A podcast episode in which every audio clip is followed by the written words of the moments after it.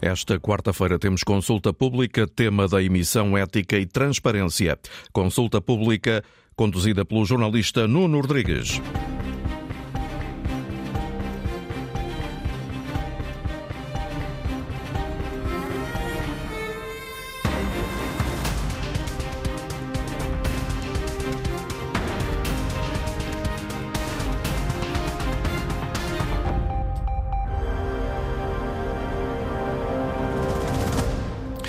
Bom dia. As várias polémicas dos últimos meses mergulharam o país num mar de suspeitas. Os casos que envolvem deputados, autarcas, membros do governo e não só voltaram a lançar o debate sobre a ética na vida política e o combate à corrupção.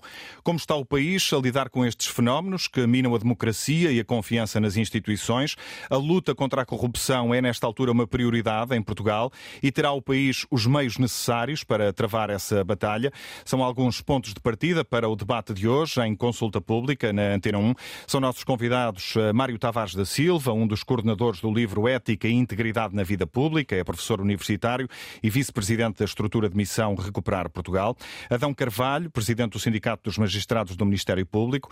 Paulo Moraes, eh, da Frente Cívica, uma associação de defesa de causas de interesse público, está connosco a partir dos estúdios da Antena 1 em Vila Nova de Gaia.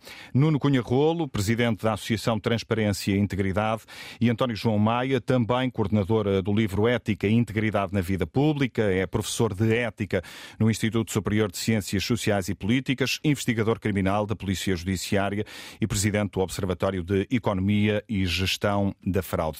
Bom dia a todos, eh, já vamos eh, conversar. Antes, recuperamos as conclusões do último relatório do Grupo de Estados contra a Corrupção, um organismo dependente do Conselho da Europa. Há poucos meses, o chamado Greco classificava como insatisfatórios os avanços de Portugal na luta contra a corrupção. Desde logo, Rita Soares, porque Portugal não tem seguido algumas das recomendações relacionadas com esta matéria. O número salta à vista. Das 15 recomendações, Portugal seguiu apenas três. O mais recente relatório do Greco, o Grupo Grupo de Estados contra a Corrupção do Conselho da Europa traça um cenário pouco animador. O caminho é insatisfatório e, assim sendo, é urgente intensificar o combate em várias frentes. Desde logo, na política. Entende o Greco que continua a faltar uma abordagem adequada ao tratamento dos contactos entre deputados e terceiros. Na leitura do Greco, os membros do Parlamento que cometem atos indevidos não enfrentam sanções suficientes. Mais, não existe uma avaliação independente sobre conflitos de interesse. E se as declarações de rendimentos e património até estão acessíveis, o mesmo não se pode dizer da entidade para a transparência, que, tendo sido anunciada há mais de três anos, ainda não está no ativo. Em matéria de juízes, o caminho é também sinuoso. O Greco mantém o alerta de que nada mudou na composição dos Conselhos Superiores de modo a garantir uma verdadeira independência judicial. A lista de falhas vai mais longe ao apontar o dedo ao método de seleção dos juízes do Supremo Tribunal e à ausência de um código de conduta completo e claro. Já no que ao Ministério Público diz respeito, o Greco dá nota positiva à publicação desse código de conduta, mas sublinha que seria importante clarificar alguns aspectos, tais como se a violação das normas implica sanções. Portugal tem agora até junho para provar o que vale no caminho contra a corrupção. É daqui a cinco meses que o país tem de apresentar um relatório sobre os progressos alcançados na implementação das recomendações. Para já ficam as uh, conclusões do mais recente relatório do GRECO, Greco, Grupo de Estados contra a Corrupção, que aponta, como ouvimos, o insatisfatório cumprimento da maioria das recomendações em Portugal. Só três das 15 recomendações foram aplicadas uh, de forma uh, satisfatória. Bom dia, Paulo de Moraes. Começo por si. O senhor e a Frente Cívica têm assumido um papel ativo em Portugal nos alertas para uh, o fenómeno da, da corrupção. Algumas das polémicas que vieram a público nos últimos meses estão relacionadas aparentemente com problemas éticos e não tanto com problemas legais, com violação da lei. Uma sociedade sem valores éticos é, em teoria, na sua opinião, uma sociedade mais tolerante com a corrupção? Muito bom dia, eh, obrigado pelo vosso convite, eh, cumprimentos a todos e aos ouvintes. Eh, tem, tem, razão, e o problema não é só ético, é um problema ético das pessoas, dos políticos, mas é um problema ético em termos gerais na sociedade. E, e portanto, quando uma sociedade vê que os seus políticos, os seus dirigentes, têm referências éticas tão baixas, acaba ela própria, a sociedade, por baixar os seus padrões. Portanto, é o problema do exemplo. Eu acho que Portugal sofre com a corrupção no plano económico, no plano político, mas até no plano da alma do próprio país, porque efetivamente os cidadãos, quando veem que quem dirige os destinos do país, o destino das autarquias, eh, está envolvido em tantos problemas legais, problemas jurídicos, problemas éticos, eh, muitas vezes até sem relevância legal, eh, começam a pensar, bom, se isto é esta, desculpa a expressão, bandalheira geral, bom, eu também vou tentar safar-me um pouco. Aliás, há um ditado português que diz ou há moralidade ou comem todos. E, de facto, a sociedade tende a contaminar com este tipo de situações. Por isso, o problema da corrupção é um problema que tem reflexos económicos, desde logo no orçamento de Estado, nos orçamentos das autarquias, no funcionamento das empresas, mas tem também, eh, como consequência talvez mais grave,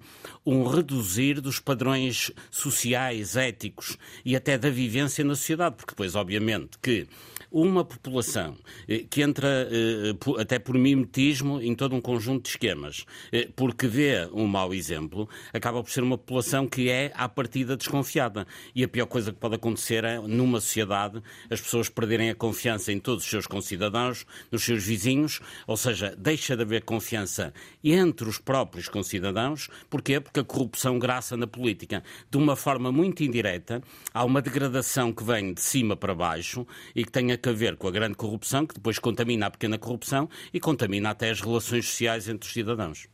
António João Maia, o senhor é professor de ética, referi isso há pouco na abertura do Consulta Pública de hoje.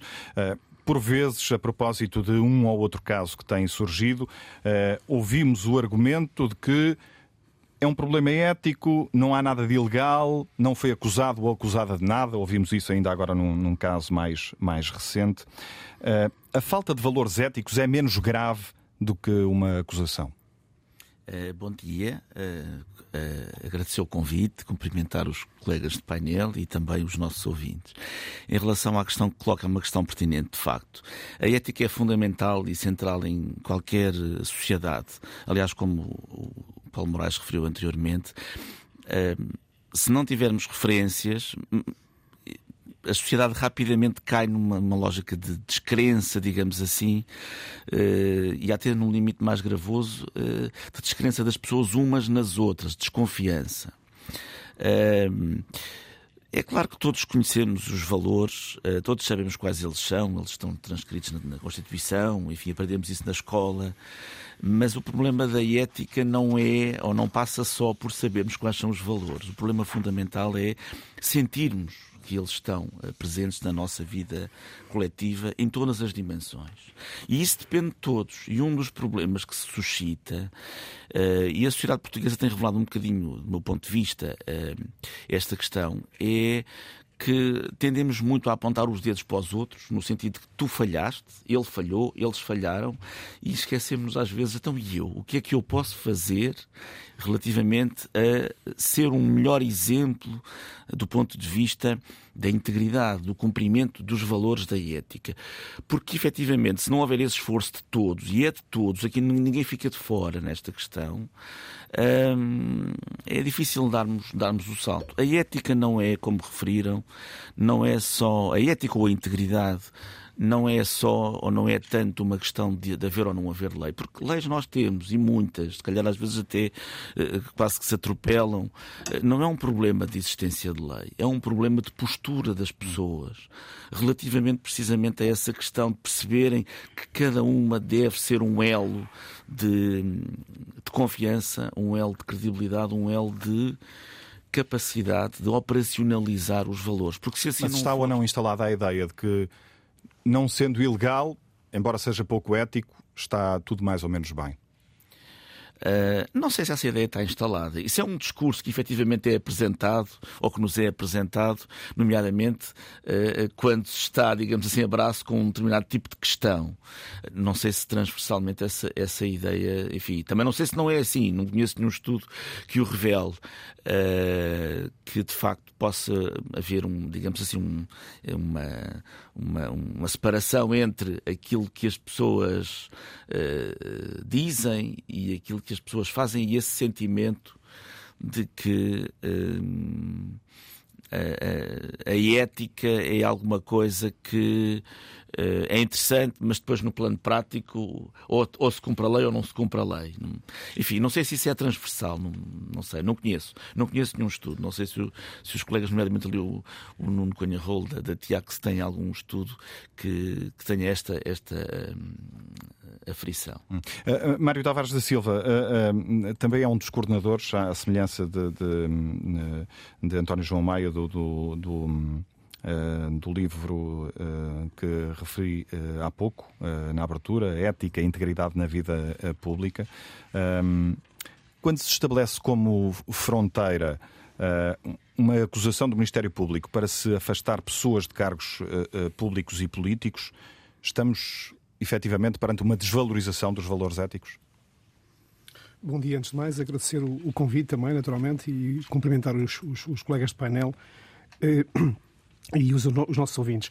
Eh, vamos lá ver. Eh, eu aqui também, eh, pegando naquilo que dizia o Paulo Moraes e aquilo que também disse já o António Maia, nós temos que separar, de facto, aquilo que é a ética daquilo que é a legalidade, o quadro da legalidade há comportamentos que, pelo seu grau de censura, que naturalmente que, que, que, se, que, se, lhes pode dirigir, são comportamentos de tal forma gravosos que, não obstante não pisarem o limiar da legalidade ou não estarem para lá daquilo que é uh, o cumprimento do quadro normativo e do aquilo que são os valores legais, uh, são por si só ou recomendam por si só uh, decisões, enfim, equivalentes a decisões que seriam tomadas em quadros de violação direta da, da legalidade. Mas, naturalmente, eh, há aqui um aspecto importante que ainda não foi referido. O problema da, da, da, do comprometimento, se quisermos, ou do compromisso do, dos, dos, servidores públicos em geral, sejam eles titulares de cargos públicos, sejam eles titulares de cargos políticos, deve naturalmente eh, partir do pressuposto de que a primeira linha de controle sobre aquilo que é um comportamento eh, por si só suscetível de determinar o afastamento do exercício do cargo deve partir do próprio. E, portanto, é uma autoavaliação que o próprio deve fazer no sentido de perceber se tem ou não tem reunidas as condições para que, não obstante o comportamento não infringir uma norma do quadro legal, se manter no exercício de funções. E, portanto, esta primeira avaliação tem que ser sempre feita pelo próprio. Eh, porque, precisamente, há esta, há esta confusão, que é uma confusão que eu acho que, em certa medida, pode até, em alguns casos, eh, permitir depois narrativas que não são naturalmente as melhores ou não são naturalmente as mais acertadas, mas este juízo que deve ser feito deve, ser, deve, deve em primeira linha, partir do próprio. Se naturalmente depois se o próprio conclui que, não obstante não haver uma violação de normas legais, o seu comportamento é em si, é em si mesmo de tal forma gravoso que compromete a sua probidade, a sua capacidade de exercer de forma proba, de forma íntegra, de forma isenta, o, enfim, o cargo para o qual está. Eh, enfim, eh, indigitado, deve naturalmente eh, tomar a sua decisão e, daí retirar as consequências. Portanto, mas isto é um exercício difícil, porque naturalmente isto depois leva-nos à tal questão da acusação do Ministério Público, ou seja, a acusação em si mesma também não é a condenação. Portanto, não, há um, não é uma. A condenação, temos que partir sempre da presunção de inocência de quem está a ser acusado. O que eu acho é que não é confortável para quem está acusado, do ponto de vista do exercício de cargos públicos, permanecer no exercício do cargo público com uma acusação pendente sobre si. Independentemente, naturalmente, depois de poder ou não poder eh, até vir a ser considerado inocente. Ou... Agora, não estão reunidas as condições para que possa continuar a exercer funções, como é evidente. Eh, porque se a pessoa tem que endereçar aquilo que é uma acusação que sobre si impende sobre uma determinada matéria, naturalmente que não tem condições para continuar a exercer o cargo que tem que preocupar-se naturalmente é com aquilo que tem agora que responder eh, eh, e eventualmente se eu acho que há até um interesse, se quiser, um interesse até do próprio direto esclarecer e, de fazer a sua própria defesa e de repor aquilo que é a sua própria verdade e se eventualmente for considerado que é inocente, naturalmente sairá pela porta grande, como eu costumo dizer. O que não pode é estar com o label em cima, eh, uma situação complicada, uma situação que, enfim, que, que lhe cria desconforto uh, e depois, naturalmente, ter, ter os problemas mais à frente e, e, e, correr o risco de sair para a porta pequena. No fundo é isto. A quebra de valores éticos pode ser, na sua leitura, motivo para afastar pessoas de cargos públicos e políticos? Era exatamente isso que eu há pouco estava a dizer, ou seja, tem que ser o próprio a aferir a, gravidade daquilo que está em cima. Porque nós falamos em, em, quebra de valores éticos, mas temos que perceber o que é que estamos a falar. Porque uma coisa é, por exemplo, fazermos um. É, enfim termos um, um, primo a quem naturalmente abrimos um concurso e fazemos um favor e pomos alguém no júri para que enfim possa ser eh, para que esse para que esse familiar possa ficar em primeiro lugar no concurso e isto é uma situação que eventualmente ele até pode ter um bom currículo, se for, imagino que concorreram duas pessoas, enfim, que a outra de facto até nem tinha condições, porque não, não tinha as competências para o cargo, e aquela pessoa ficou em primeiro lugar, quer dizer, há aqui de facto, houve aqui qualquer coisa que não, que não foi correta do ponto de vista ético, porque houve ali uma ingerência, uma interferência, mas a verdade é que, face àquilo que foram os candidatos, que eram dois candidatos, um, o outro não tinha competências, ficou aquela. Uma coisa diferente é alguém que é posto num júri, por exemplo, de um concurso, e, e que naturalmente está claramente com um mandato em que há um universo de candidatos muito melhor do ponto de vista relativo e que, e, e que esses candidatos teriam condições em circunstâncias de normalidade concursal de serem elegíveis em, lugares, em primeiros lugares e, e, naturalmente, aí temos um problema. Temos um problema, porque se esse candidato ficar à frente, temos um problema do ponto de vista ético. O juízo de censura aqui é muito forte, é isto que eu quero dizer. O, juízo de censura é muito forte e tem que partir do próprio, naturalmente. Eh, aliás, estes casos já foram, já houve casos, enfim. Eu lembro-me quando fui, quando estive na, em funções na, na, na Inspeção-Geral das Autarquias Locais, que aliás é uma Inspeção-Geral que, que agora provavelmente até eh, fruto de algumas intervenções também já, quer ao nível das polícias e do Ministério Público, eh, tem sido trazida para cima da mesa como tema de discussão, que tinha, aliás, uma vertente pedagógica muito interessante do ponto de vista dos, dos procedimentos de contratação pública. Isto numa altura em que há dezenas de investigações em curso e relacionadas se, com o poder local. Exatamente, e portanto, como se sabe, em, em 2011, no contexto da Troika, a, inspeção, a então Inspeção-Geral da Administração Local foi extinta, num eh, contexto de reestruturação com a Inspeção-Geral de Finanças. E, por razões, enfim, que, que, que, o tempo eh, determinou então.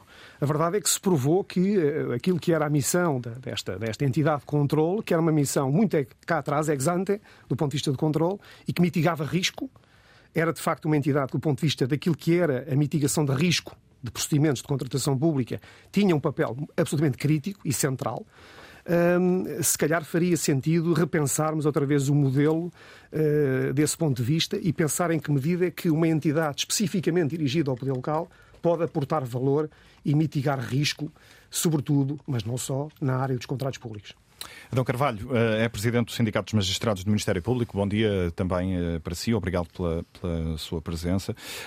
Um estudo da Fundação Francisco Manuel dos Santos, divulgado recentemente, julgo que alguns no mês eh, passado, eh, indica que os portugueses toleram menos a corrupção do que os representantes eleitos, com os políticos a verem a lei como critério orientador e os cidadãos a honestidade. Uh, o que lhe pergunto é se isto pode levar a sociedade, de alguma forma, a criar falsas expectativas uh, em relação à justiça, que, como sabemos, uh, só pode atuar quando estão em causa questões legais e não apenas comportamentos pouco honestos. Bom dia, queria também agradecer o convite e cumprimentar os demais elementos deste, deste debate e e os ouvintes. É importante essa percepção por parte das pessoas e esse sentido crítico em relação a este sentimento sobre a, corrupção e que sejam exigentes. Isso é importante. Isso exerce também uma pressão sobre a Justiça e sobre o Ministério Público em particular. Evidentemente que esta excessiva mediatização dos processos eh, acarreta alguns dissabores para, para as pessoas. Porquê? Porque têm expectativas em excesso, porque eh, vêm inúmeras investigações em curso e nem sempre elas podem corresponder em tempo àquilo que seria eh, o desejável, ou seja, que em tempo razoável a justiça tivesse como as decisões definitivas e existissem condenações. Isso não é possível por eh, vários fatores. Eh, não vou estar aqui a dedicar-me à falta de meios. De facto, durante muitos anos não se investiu eh, com suficiência na, na investigação criminal, e designadamente no Ministério Público. E isso leva a que hoje o quadro seja difícil. Mas também não é só isso que, que está em causa na dificuldade e na morosidade das investigações. Está também matéria que tem a ver também com a prevenção, com a detecção precoce de situações, com a autorregulação. Tudo isso contribui para que, quando, quando a notícia do crime chega ao Ministério Público, nem sempre chega no tempo devido, ou seja, já chega com alguns anos de dilação e isso dificulta muito uma investigação. E, para além disso, eh, também eh, há uma falta de colaboração eh, por parte, muitas vezes, daqueles que deviam ter um comportamento diferente, designadamente os titulares de cargos políticos, de fomentar a transparência, de que é importante existir investigação, a disponibilidade para colaboração, fomentar também este discurso na opinião pública de confiança nos tribunais, no Ministério Público e não como temos assistido muitas vezes, que é, no fundo, tentarem virar a opinião pública contra quem está a investigar, usando falsos pretextos, designadamente que, num contexto ou outro, dependendo de quem está a ser investigado, que existirá uma instrumentalização ou num sentido ou noutro, e isso também não é salutar e não contribui para, para que a justiça serenamente funcione. Porque foi aqui referido e bem, ou seja, uma acusação não é uma condenação. Eu sei que, a partir do momento em que ela é mediatizada para a opinião pública, é difícil uh, que não seja conotada com uma provável condenação. Mas o, o, o processo penal comporta eh, esta fase de investigação em que o Ministério Público, e por isso é que não pode ser o Ministério Público a dar depois a decisão definitiva, o Ministério Público, mesmo sendo uma magistratura independente, e evidentemente que está envolvido na investigação, nem sempre tem distanciamento, por isso é que nós temos um princípio do acusatório e será um tribunal depois com uh, o exercício amplo do contraditório pelos sujeitos processuais, com um tribunal independente que depois uh, uh, fará a decisão definitiva. Eu vou Isso... querer ouvi-lo sobre essa questão da mediatização, as consequências uh, e a origem da mediatização uh, desses uh, processos, mas deixe-me perguntar-lhe se da parte da sociedade sente essa pressão de que, por, por vezes, os cidadãos querem que a justiça possa intervir em questões que estão mais relacionadas com, questões, com, com temas, uh, com comportamentos pouco uh, honestos e não uh, com questões legais. Sem dúvida, porque quando chega à justiça, aos tribunais, significa que tudo falhou. E é esse aspecto que muitas vezes tem sido desvalorizado. A prevenção falhou. Ou seja, a autorregulação por parte dos entes públicos, por parte de quem exerce cargos públicos, falhou totalmente. E só por isso é que chegamos à fase da, da punição. E, e é difícil, eh, muitas vezes, distinguir aquilo que é matéria criminal eh, do que que não é matéria criminal, é matéria de ética, de, de, de no fundo, de responsabilidade política, de transparência, que exige outro tipo de soluções, não tanto com a punição, porque nem sempre será eh, a punição por um crime que será a resposta, será outro tipo de soluções, designadamente a assunção de responsabilidades pelos titulares de cargos políticos e, no fundo, também eles fomentarem esta cultura de sinalizarem os riscos de corrupção, de se de definirem claramente, autorregularem de, com aquelas regras que devem ser cumpridas, que estão para além da lei. Cada organismo, eh, ao nível autárquico, ao nível do poder central, definir claramente os riscos que existem de práticas corruptivas ou, ou conexas e, claramente, também definirem regras de conduta por parte que sejam claras, porque isso também depois vai facilitar a investigação. Se for claro eh, que comportamento deve ser observado em determinada situação, então, se calhar, para o Ministério Público é mais fácil detectar se aquela situação se enquadra ou não eh, na lei, num determinado tipo de crime. Nuno Conha Rolo é presidente da Associação Transparência e Integridade. Eh, bom dia também. Um, é muito comum perguntar-se a pessoas da, da área da, da justiça se Portugal é um país de corruptos. Um, eu faço-lhe a pergunta de outra forma. Portugal é um país onde os valores éticos e morais estão em decadência em alguns setores da sociedade? Antes de mais, bom dia. Muito obrigado também pelo convite e cumprimentar os meus colegas de painel e também os ouvintes da Antena 1. Um, bom, essa é uma pergunta bastante difícil. Uh, uh, o, que, o que nós podemos dizer é o seguinte: uh, o, o, a questão da corrupção é bastante complexa, por isso é que uh, quando nós defendemos uh, um políticas, um programa de políticas de integridade, de ética e integridade na, na, vida política e na vida pública, e não só, e também na, no setor privado. Um, porque a corrupção, a corrupção também existe no setor privado, é preciso não esquecer, não é só do domínio uh, político ou domínio público. Um, essa, é, esta, desde logo partimos com esta dificuldade, não é? Quando estamos a falar de corrupção, estamos a falar de quê? Quando estamos a falar de ética, estamos a falar de quê? Quando, estamos a falar de integridade, estamos a falar de quê? E, portanto, e, e penso, e isto para nos entendermos uns aos outros, mesmo que haja aqui várias percepções, é bastante importante. E acho que uh, o discurso, também no, e isso também pode ser um. Uh, enfim, uh, há melhorias a fazer, porque muitas vezes é enviesado até no espaço mediático, não é? Um, nós ouvimos às vezes, enfim, até já, já ouvimos várias coisas, até alguns comentadores a dizer que não há corrupção em Portugal. Uh, ou dizer que a corrupção se deve a, a, porque vem nos telejornais, vem nos, nos mídia e, portanto, e, e depende muito disso. Mas, na verdade, uh, isso não é um, enfim, não é um indicador seguro, não é? Aqui, uh, portanto, há aqui, desde logo, aqui alguns. Uh, um, por isso é que é tão importante uh, nós, como sociedade, um, vemos este problema como um problema bastante sério. a corrupção, portanto, não se, não se reduz ao, ao crime de corrupção. É? Portanto, nós estamos, sobretudo quando estamos a falar a nível político e a nível, e a nível da ética, estamos a falar de um fenómeno corruptivo, enfim, como eu costumo dizer, enfim, muito simplificando, grosso modo, que vai da cunha ao crime. Portanto, eh, há o crime de corrupção e, portanto, mas eh, as cunhas, os favoritismos, muitas vezes nem sequer a lei os proíbe, uh, mas também são, fazem parte, enfim, se quisermos, de um fenómeno corruptivo ou de um corruptismo, enfim, e que isso também é preciso digamos, lidar com isso. E por isso, estas dificuldades que nós também temos no discurso, nos vários discursos, não é? Desde o discurso negacionista, como eu lhe chamo, ou seja, aqueles que dizem que não há corrupção ou que a corrupção é uma coisa diminuta. Há, aqueles que defendem que a corrupção, de facto, há corrupção e é bastante importante. E há aqui coisas no meio que são muito importantes nós uh, definirmos. Uh, por exemplo, a corrupção, uh, para além de ser, não se reduzir aos crimes, não é? não se reduz ao setor político, não é o setor público, não é? há corrupção no setor privado. Aliás, não é a gravidade do impacto da corrupção não depende da quantidade de atos corruptivos. Nós podemos ter uh, atos corruptivos uh, pequenos com um brutal impacto, um colossal impacto na sociedade. E é preciso uh, e, temos, enfim, vários exemplos disso. Para não falar de, também da dimensão mediática, não é? Porque pequenos casos podem ter grande dimensão de mediática e outros casos até desconhecemos que não têm mediação mediática nenhuma, não é?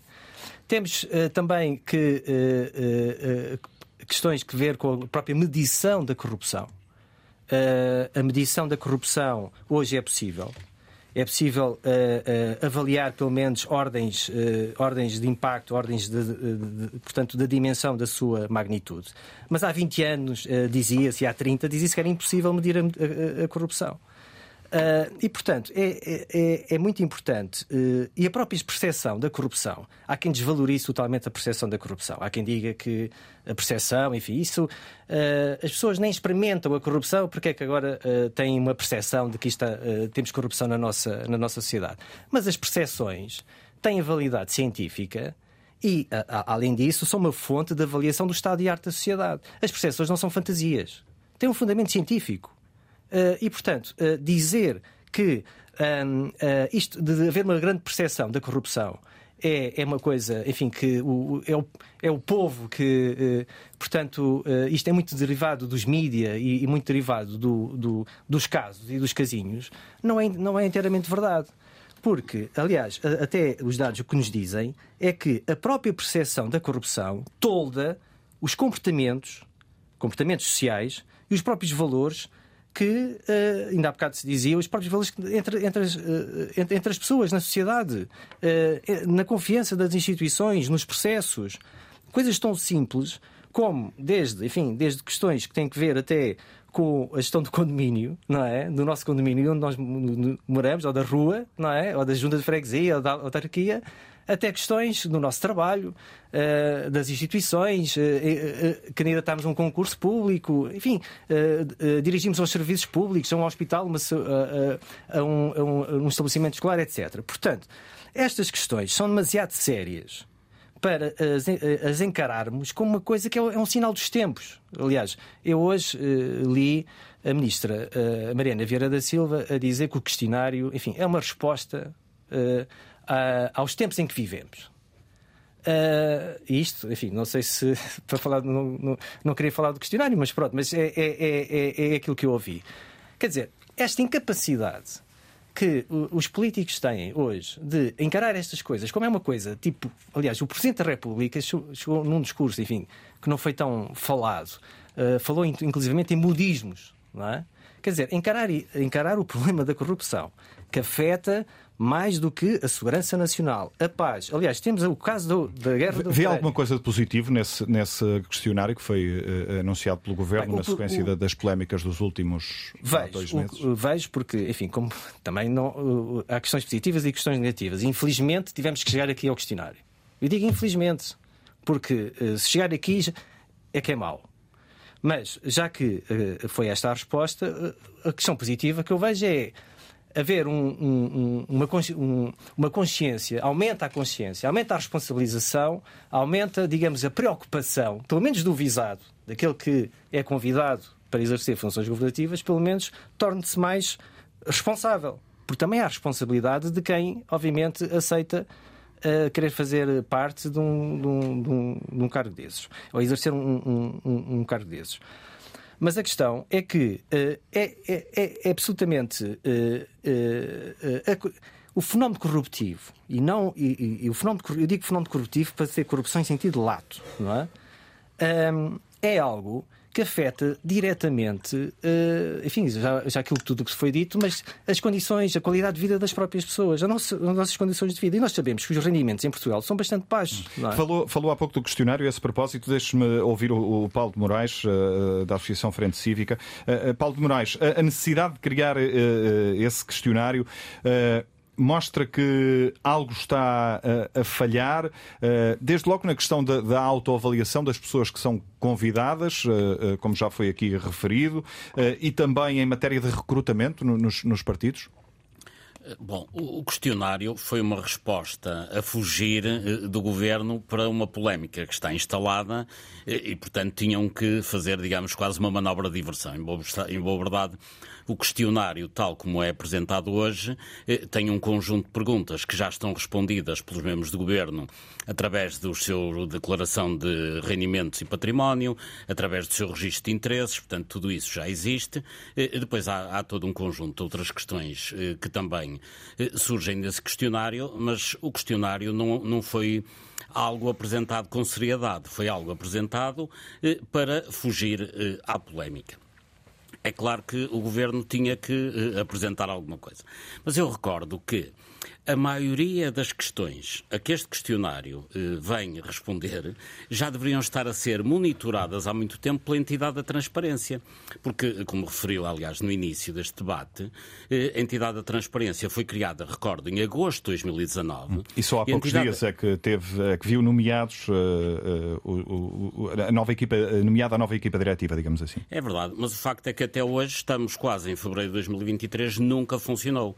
E a entidade da transparência, recordo, recordo, eh, nasce em 2019 em véspera de eleições, mais uma vez para se fingir que estava a, a, a combater a corrupção, portanto ficava eh, bem na opinião pública o Parlamento apresentar um instrumento de combate à corrupção e de escrutínio da classe política, mas a entidade da transparência, se tivesse alguma vez funcionado, já há três anos que tinha eh, depositados as declarações únicas dos titulares de cargos públicos eh, e de altos quadros da administração pública e, portanto, teria eh, num única base de dados o registro de interesses, a declaração de patrimónios e rendimentos, eh, em determinado momento, mas mais importante que isso, ao longo do tempo ia monitorando como é que isso eh, ia evoluindo. E uma entidade deste tipo, com mecanismos que hoje existem ao nível informático, ao nível de sistemas de informação, consegue detectar grandes variações de rendimento e também, através de um sistema de amostragem, consegue eh, monitorar, digamos, todo aquele conjunto eh, de declarações. Ora, casos como o da engenheira Alexandra Reis, que recebeu os 500 mil euros de indemnização na TAP, teriam sido monitorados imediatamente, ao fim de três ou quatro meses, e ter-se intervido. E há aqui um aspecto importante. Quando há uma base de dados com as declarações de património e rendimentos de políticos, e isso, esse sistema vai ser monitorado, isto não é nenhum sistema de caça às bruxas, muito pelo contrário. É um sistema de salvaguarda de quem tem um bom comportamento no plano formal e, sobretudo, no plano ético e, naturalmente, cumprindo a lei, eh, não será nunca incomodado. Eh, e quem for detectado com algumas desconformidades é avaliado no sentido de saber qual é a razão daquela desconformidade. Se entidade da transparência já estivesse funcionado de há três anos esta parte, a maioria destes problemas que têm surgido eh, desde dezembro como escândalos na, na comunicação social teriam sido detectados. E é evidente que há eh, situações completamente diferentes, eh, algumas eventualmente não são ilegais nem antiéticas, mas hoje já dão origem a um caso e a um casinho, porque há todo este ambiente que está de facto contaminado por todas estas notícias, e outros casos são irregulares, podem se regularizar. Bom, e há casos claramente de corrupção, eh, porque efetivamente esses casos existem e muito, e, e convém não perdermos de vista que a corrupção está generalizada eh, na política em Portugal, quer ao nível da administração central, quer ao nível do governo, quer do Parlamento, eh, quer das autarquias, na medida em que há todo um conjunto de atores que estão na vida pública, não para servir o povo que os elegeu ou que os nomeou de forma direta ou indireta, eh, mas sobretudo para se servirem a si próprios. Aliás, a melhor definição de corrupção que existe, do meu ponto de vista, aliás, é da Transparency International, que o Nuno Rolo representa em Portugal e que é eh, corrupção como uso de um poder delegado para benefício particular. Sempre que alguém utiliza um cargo eh, que lhe é eh, com um mandato popular, seja no Parlamento, seja numa autarquia, para benefício particular, seja o benefício particular de que tipo for. Pode ser meter um sobrinho eh, num ministério através de um concurso manipulado, eh, pode ser eh, meter uma mala de dinheiro, enfim, ao bolso, passa a expressão, ou usar o carro da Câmara para ir de férias para o Algarve. Portanto, tudo isto são ações de corrupção que depois, obviamente, têm que ser valoradas e, e, e a condenação tem que levar em linha de conta o tipo de delito que se comete. Mas tudo isto são atos de corrupção sempre que alguém, em representação do povo, utiliza esse lugar para benefício particular. Isto hoje em Portugal, sejamos claros, é generalizado. Porquê? Porque não só não se identificam as causas e não se atua ao nível das causas, como também ao nível das consequências não há qualquer resultado, ou há muito poucos resultados, eh, porque esta entidade da transparência poderia ter tido eh, uma ação muito útil e não teve. E a questão que se coloca e a perplexidade que os cidadãos têm, mas então, ao fim de três anos, não conseguiram pôr a entidade a funcionar com a desculpa, recordo, de que não tinha instalações. Estamos a falar de um país em que o Estado tem 3 mil edifícios devolutos. 3 mil. E não encontram um T3 ou um T4 para colocar a funcionar a entidade da transparência. Obviamente que isto é desculpa, eh, de mal pagador, passa a expressão. Isto só existe e só acontece porque, efetivamente, a entidade que deveria ter implementado o funcionamento da entidade da transparência nunca o quis fazer, eh, que é o Tribunal Constitucional, porque o próprio Tribunal Constitucional, eh, que é, digamos, algo, uma entidade algo estranha no regime constitucional português, porque é um tribunal nomeado por quem? Pelos partidos. E, portanto, como os juízes do Tribunal Constitucional são nomeados pelos partidos, não querem fiscalizar verdadeiramente eh, os elementos dos partidos que os nomearam eles próprios. É até uma questão de gratidão e não querer incomodar eh, quem os nomeou, porque, de facto, o não funcionamento da entidade da transparência ao fim de três anos não tem desculpa em país nenhum do mundo, como acontece em Portugal. Deixe-me retomar a, a questão uh, do questionário, passo a, a, a, redundância para ouvirmos também os, os restantes convidados sobre uh, essa matéria. António João Maia, um, é, é, é esta sucessão de casos que levou o Governo a criar uh, esse questionário foi uma coincidência com várias escolhas erradas num curto espaço de tempo ou indicia algo mais grave na base de recrutamento? Não sei, quer dizer, admito que seja mais uma, uma, uma coincidência. Um, o questionário, enfim, não, não queria propriamente falar de, de, questões concretas, mas o questionário está aí, não há dúvida nenhuma, uh, e já ouvi, como todos nós, provavelmente. Uh, o questionário, uh, daquilo que eu vi nele, não acrescenta praticamente nada ao que já existia. O governo já tinha um código de conduta, os deputados da Assembleia também têm. Uh, há uma legislação relativamente à, à, necessidade de apresentação das declarações de, de, de patrimoniais, como de resto está a ser referido. Uh, e, portanto, uh, se tudo isso fosse cumprido por todos os atores, uh, ou se fosse levado a sério, digamos assim, não estou a dizer que não. não o questionário casos, seria dispensado. Se, se calhar não tínhamos chegado à questão do questionário, porque se efetivamente houvesse esse cumprimento por todos, se calhar os casos que, enfim, e os casos, e alguns estão em investigação, outros não são propriamente incumprimentos legais, mas estão no tal campo da falta de integridade do ponto de vista da ética uh, não tinham chegado lá porque os próprios pessoas se calhar tinham verificado. Eu se calhar tenho alguma dificuldade. Porquê?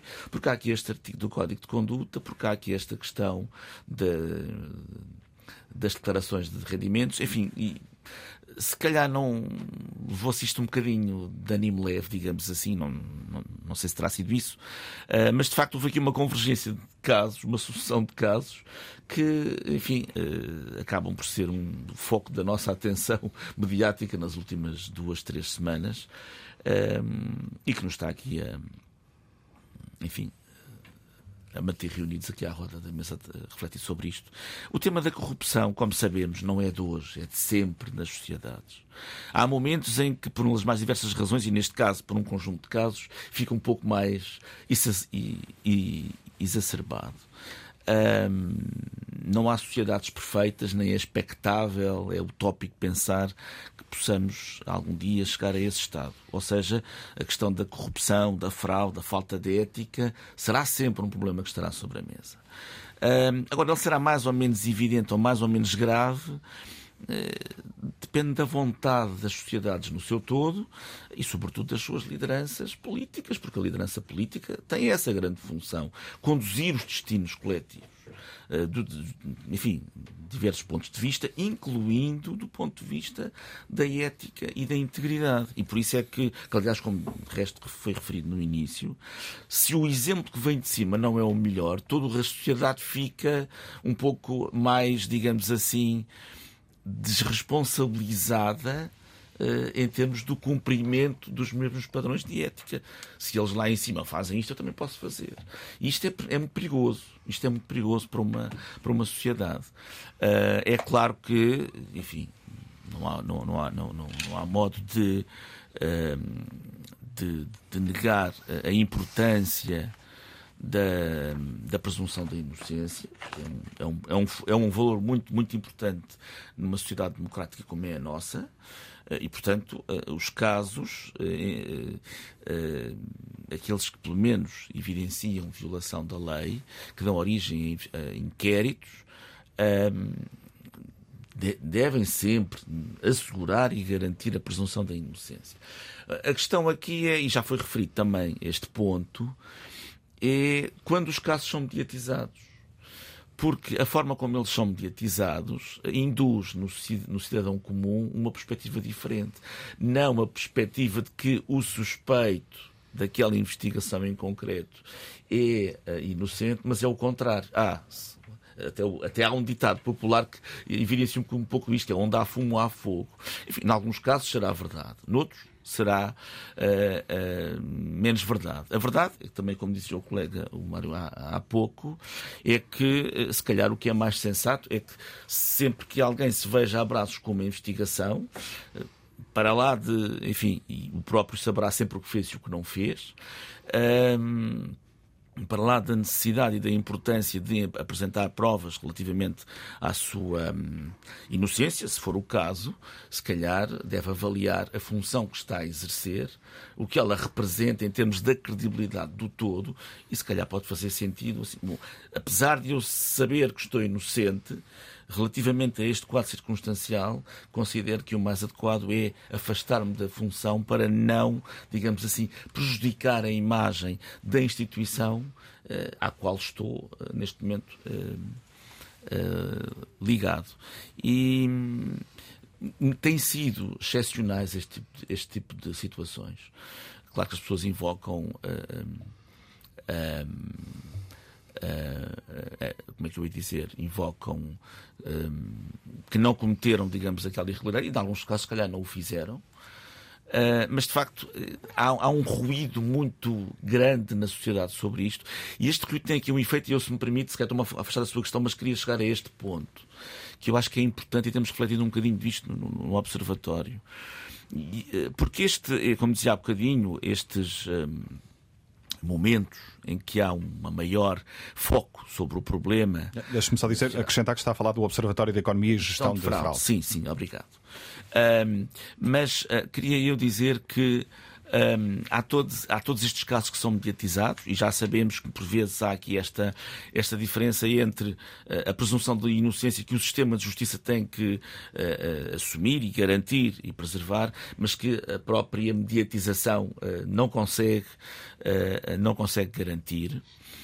Um, e depois há aqui um outro efeito, que é, enfim, a justiça tem os tempos que tem, não é isso que está em causa, mas que uh, enquanto ela não chega a um resultado, esta nuvem subsiste no ar e há aqui um risco, de, há aqui um risco uh, que nos parece uh, importante uh, e que talvez uma eficácia maior, uma eficiência maior e sinais maiores para a opinião pública da eficácia da justiça são fundamentais, nomeadamente em termos das condenações, porque há condenações por corrupção, apesar de podermos pensar que não. E, e, e o risco é este. Se subsistir esta ideia de que tudo e todos uh, são corruptos. E reparo como eu disse isto. É assim que o povo, que o cidadão português, quando é questionado, põe a questão. A sociedade, de uma forma geral. Mas é os outros. Há aqui uma dicotomia, e eu acho que esta linha, eu já, já referi isto várias vezes, esta, este, enfim, a forma como muitas vezes o próprio poder político, as instituições encontram para controlar a corrupção, que é o combate à corrupção. Eu, eu confesso, já o disse várias vezes, que é uma terminologia que eu não, que eu não considero muito eficaz e que nos ajuda a esta dicotomia. Porque, enfim, o termo combate induz, enfim, muito para uma lógica bélica. Infelizmente, o mundo está como está em guerra. E numa lógica bélica há pelo menos duas componentes em questão, em oposição. E quando falamos de corrupção e falamos em combate à corrupção, isto leva-nos, ou pode levar-nos a uma ideia do eu contra os outros. E isto leva à ideia de que quem é que são os corruptos? São os outros. E se perguntarmos isto aos 10 milhões de portugueses, todos eles vão dizer isto. E eu estou bem, os outros é que estão errados. Ora, isto gera um fantasma em que todos estamos no mesmo saco, embora se consideremos que estamos fora dele. Isto é, é, é enfim, pode ser aqui uma espécie de uma gaiola complicada. E, e, e qual é o risco? Uh, é que uh, neste contexto, porque os casos mediatizados são aqueles que, uh, na sua maioria, envolvem função política, uh, possam eh, ter aqui um efeito que é eh, as pessoas mais competentes, se calhar, podem pensar duas vezes antes de aceitarem entrar na, na função política. Assim, mas eu vou meter nisto. Eu vou sujeitar-me a ver o meu nome envolvido em, em, em polémicas, em desconfianças. Uh, se calhar não, estou aqui tão bem na minha profissão, tenho um salário bom. Não, não vou. Ou seja, este, este novelo, digamos assim, se não formos capazes, digamos, de, de contribuir para, pelo menos, desatar algumas pontas, pode ter um efeito que é, com o decurso do tempo, as lideranças políticas serem efetivamente de qualidade menor. E isso não é nada bom para uma sociedade. A questão passa por. Uh saber se uh, isso já será ou não uma realidade nesta altura. São 11 da manhã, menos uma nos Açores. Estamos em consulta pública, a ética, a transparência, o combate à corrupção em debate esta manhã na Antena 1. São nossos convidados eh, Paulo de Moraes, eh, presidente da Associação eh, Frente Cívica, António João Maia, é professor de ética no Instituto Superior de Ciências Sociais e Políticas, investigador criminal da Polícia Judiciária e presidente do Observatório de Economia e Gestão da Fraude. Mário Tavares da Silva, vice-presidente da Estrutura de Missão Recuperar Portugal Portugal, é um dos coordenadores do livro Ética e Integridade na Vida Pública, de que já falámos também aqui. Adão Carvalho, presidente do Sindicato dos Magistrados do Ministério Público, e Nuno Cunha Rolo, presidente da Associação Transparência e Integridade.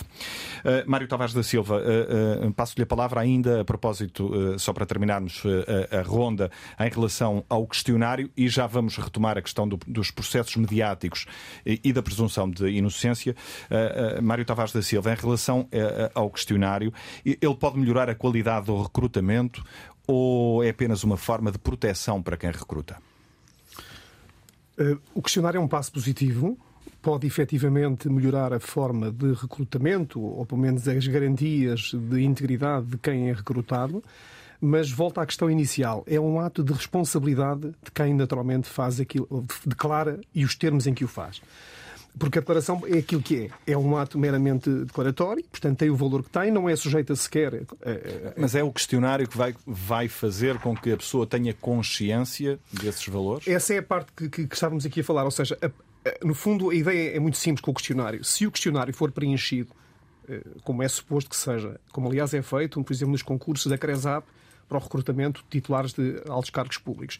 Se for feito em consciência e de acordo com aquilo que é a verdade, naturalmente que o questionário aporta valor naquilo que é o recrutamento.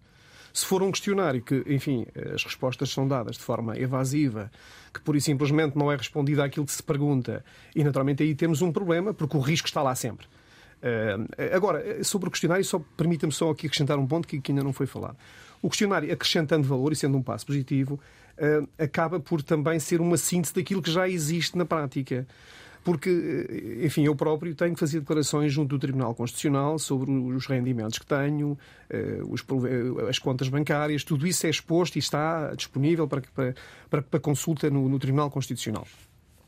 Eh, a questão do fisco, por exemplo, essa informação está disponível na autoridade tributária, portanto, se existem dívidas ao fisco, como é que é a situação jurídico-tributária eh, do, do, do, recrutado ou do potencial recrutado, eh, enfim, onde é que eventualmente pode haver problemas? É nas questões de relações familiares, nas questões de participação em empresas, que mesmo assim também, no ponto de vista do Instituto de Registro e Notariado, hoje em dia, enfim, eu próprio, quando faço essas consultas, enfim, quando tenho necessidade de perceber um bocadinho melhor os modelos societários, eh, que, que, enfim, que tenho pela frente e faço consultas e rapidamente percebo quem é que integra os órgãos sociais eh, e consigo fazer alguma avaliação de risco logo ex ante. Portanto, eu diria que todas as ferramentas já existiam. Aquilo que agora vem ser feito com o questionário é uma síntese de toda a informação que essas ferramentas que já estavam disponíveis permitia.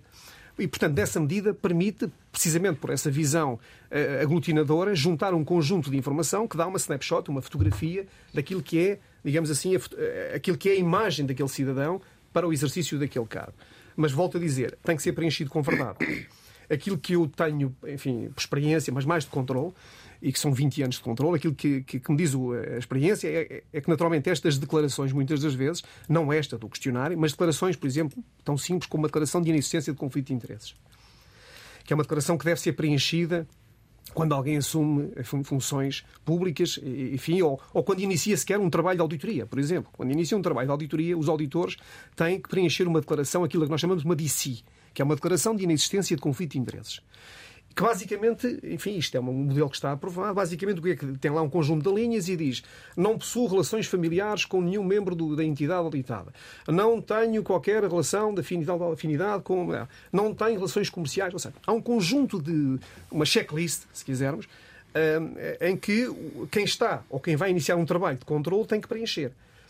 O que é que sucede? Muitas das vezes a pessoa é confrontada com pequenas subtilezas. E é nas subtilezas que muitas das vezes estão os problemas. Eu vou-lhe dar um exemplo concreto, para não estarmos a falar no planetário. Ah, se alguém que faz, por exemplo, uma ação de controle a uma entidade tem, por exemplo, um familiar numa área de negócios que não é a área auditada, pode, no seu juízo, entender eu não tenho aqui qualquer problema porque esta área de negócio não vai ser auditada. A questão não é essa. A questão é que o conflito de interesse está lá. Está lá porque o familiar que está na área de negócio que não vai ser auditada tem relações com pessoas que trabalham na área de negócios que vai ser auditada. E, portanto, o simples facto de haver aqui troca de informação, partilha de informação, pode, pode introduzir aqui um fator de perturbação naquilo que é a independência do auditor. Vou dar um exemplo muito concreto. Mas há um outro aspecto que eu gostaria também aqui de sinalizar, que é a mediatização, que eu há pouco. Eh, a mediatização dos casos que têm vindo, naturalmente, a, a, enfim, à praça pública, traz uma responsabilidade acrescida ao Ministério Público e às polícias, naturalmente. Ehm, porque eh, varia, na, varia, eu diria, varia na direta proporção uh, daquilo que é o grau de mediatização dos casos. Quanto mais mediatizado for o caso, maior a responsabilidade dos órgãos de investigação criminal e maior a responsabilidade do Ministério Público naquilo que está a fazer. Naturalmente, isto é uma verdade lá paliciana, porque, eh, porque senão estamos a falar, e como dizia o António Maia, o princípio da presunção de inocência não é um princípio neutro. É um princípio da presunção de inocência exatamente serve para garantir que as pessoas que são inocentes não têm as suas carreiras destruídas. É disto que estamos a falar. Portanto, pessoas que estão a ser, eh, naturalmente, investigadas, que eh, depois são, enfim, por razões diversas, eh, vêm para a praça pública que está em investigação, mediatizado. Porque há uma busca e ficou, foi com a constituída arguído. Isto faz impender sobre a polícia e sobre o Ministério Público uma responsabilidade enorme e, naturalmente, fazer o seu trabalho, como aliás tem sido o timbre do Ministério Público e das polícias, fazer o seu trabalho de forma muito competente e séria, porque no limite do que estamos a falar é que se são constituídos 10 arguídos e há três, ou há um sequer que seja, que é inocente, esse um tem a sua carreira destruída. Hum. A conversa está a levar-nos uh, sempre para esse ponto e eu prometo que, que, que o vamos uh, uh, retomar daqui a pouco, só para concluirmos esta, este tema do, do questionário. Dom Carvalho, enquanto Presidente do Sindicato dos Magistrados do Ministério Público, em alguma circunstância, este questionário, aprovado recentemente, poderá vir a ser usado pelas instâncias eh, judiciais? Vê alguma forma disso acontecer? Ou será sempre um instrumento sem qualquer validade legal, digamos assim? Eu penso que não. Aqui temos que distinguir, distinguir claramente dois planos. Um é o plano da justiça, da investigação criminal, do processo penal. Outro é o da avaliação política, que a cada momento tem que ser feita pelos uh, próprios. E, e isso uh, não colide, porque muitas destas situações que temos falado recentemente não são, se, calhar, não serão de matéria criminal. São de outra natureza o Ministério Público, quando entende que deve aplicar uma medida de coação e que pode ser a suspensão do exercício de funções, eh, promove-a na sede própria, que é perante um juiz de instrução, e será ou não aplicada também, no momento próprio, eh, deduzirá uma acusação se entender que há indícios. Do ponto de vista político, cabe a cada um avaliar se tem ou não condições de estar no cargo, porque mais do que qualquer outra pessoa, são os próprios, em primeiro lugar, que têm conhecimento daquilo que fizeram ou não fizeram, e, em segundo lugar, aqueles que também têm corresponsabilidade com ele e que juntos devem avaliar em cada momento se devem ou não eh, manter-se no cargo ou deixar de manter. Mas não é uma questão do Ministério Público, nem deve ser uma questão dos tribunais. Hum. Chegou uh, a, a falar-se, pelo menos uh, correram algumas uh, informações que apontavam nesse sentido, na ideia de envolver a Procuradoria-Geral da República também neste processo de, de, melhorar o recrutamento, um, de melhorar o escrutínio. Essa é uma, uma ideia que porventura lhe, lhe agradaria? Como, como é que a Eu tenho algum receio que possa ser usada para depois dizer, bem, passou pelo crivo da Procuradoria-Geral da República, então é porque está tudo bem. E não é isso que está em causa. Evidentemente que o Ministério Público tem competências na área da prevenção criminal, que estão atribuídas estatutariamente e têm que as exercer, mas não penso que seja nesse âmbito que devam ser eh, exercidas. É a minha opinião pessoal eh, e, e, acho que é mais isso. Acho que é, no fundo, tentar trazer, como já tem acontecido às vezes com o uso do Conselho Consultivo, como uma espécie, sendo um órgão eh, instituído dentro da orgânica da Procuradoria-Geral da República, mas com características muito diferentes daquilo que é a atividade do Ministério Público e que às vezes está a ser usado como instrumento para, no fundo, se justificar algum tipo de opções. E penso que isso não é o melhor caminho. Nuno Cunha Rolo, um, Portugal subiu um lugar no ranking do Índice de Percepção da Corrupção de 2021, passou a ocupar a posição 32. Um, a, a propósito, os resultados de 2022 serão conhecidos uh, nos próximos dias. Não sei se, se estará em condições de, de, nos adiantar alguma coisa, algum indicador em, em relação a esses, a esses dados. Não, não, não, hum. não estou, quer dizer, uh, até por uh, estou proibido de, de, de, de, dizer e de me pronunciar sobre isso. Muito bem. Em relação a 2021, subimos uh, apenas um ponto no índice de percepção da corrupção. isso significa, na sua leitura, que a Estratégia Nacional Anticorrupção, que entrou, entretanto, em vigor, não está a ter o impacto desejado? Não, não está. Uh, há, há, há, algumas uh, críticas, uh, enfim, que nós já fizemos, mas no essencial o combate, enfim, a luta, o combate, a anticorrupção, enfim, são sempre nomes que não, enfim, palavras que não são propriamente um, bonitas, mas na verdade, mas isto também não pressupõe necessariamente uma personalização, enfim, da da, eh, portanto, do, da luta por uma erradicação, uma, portanto, da, da, da, da corrupção. Um, mas o combate está, uh, o combate à corrupção em Portugal neste momento é, é débil e está estagnado. Hum. Uh, e, portanto... e, a, e, a, estratégia nacional pouco ajudou na sua avaliação?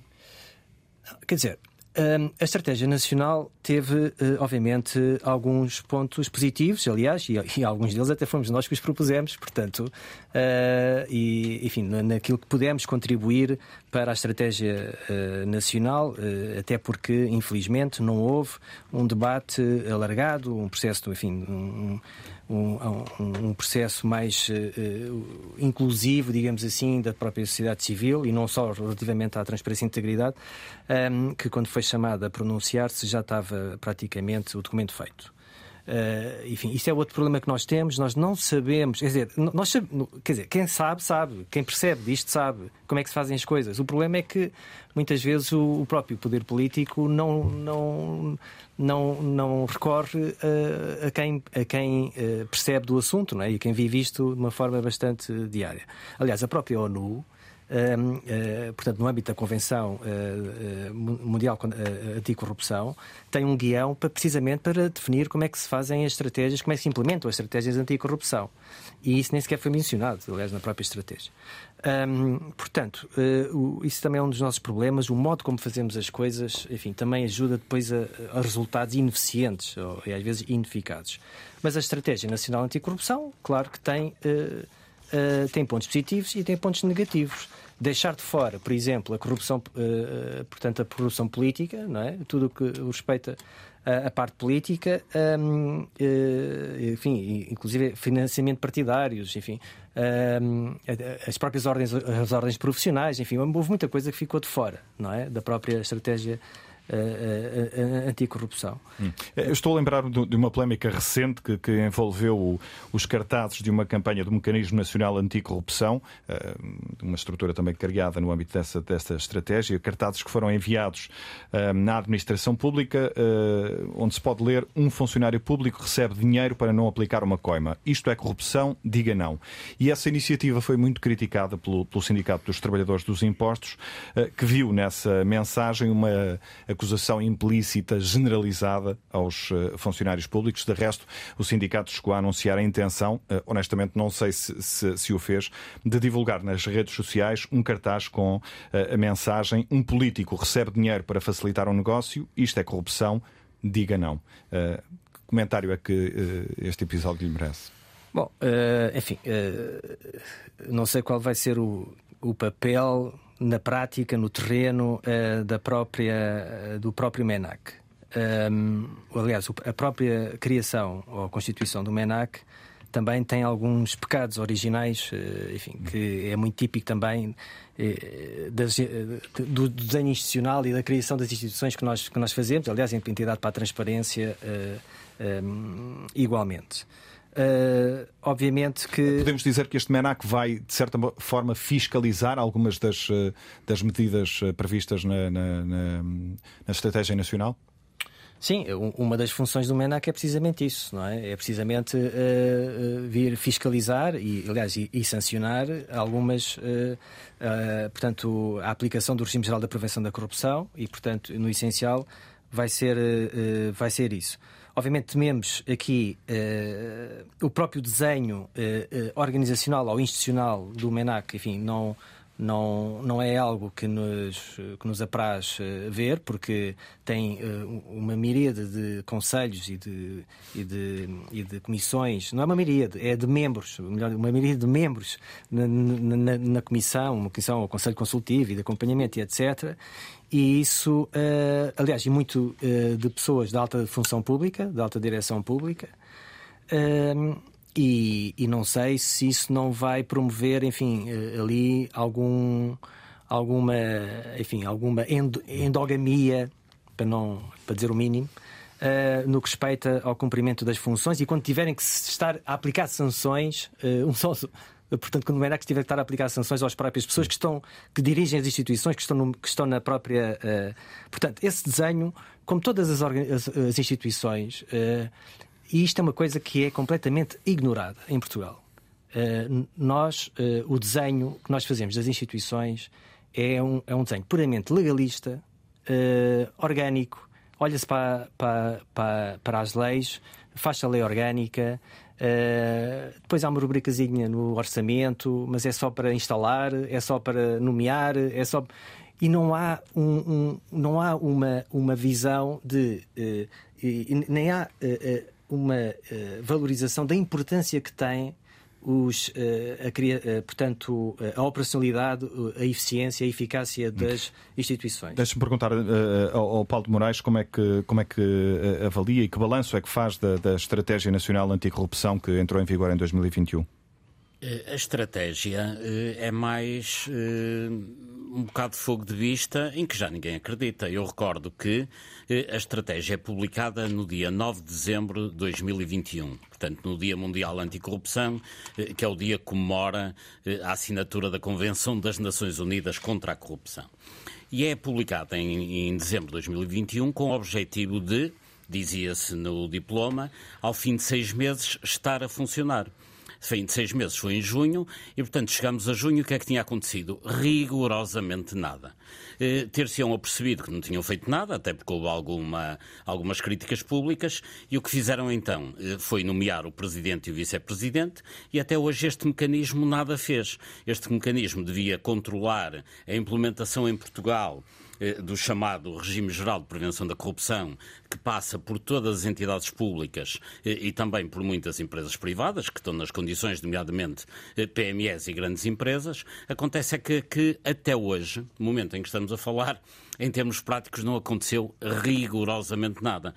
E, não esquecendo, eu penso que vai, vamos ter aqui um folhetim muito parecido com a entidade da transparência. Eventualmente, ao fim de dois ou três anos, continuará a não acontecer nada, a avaliar pelo, pelo exemplo que temos até aqui.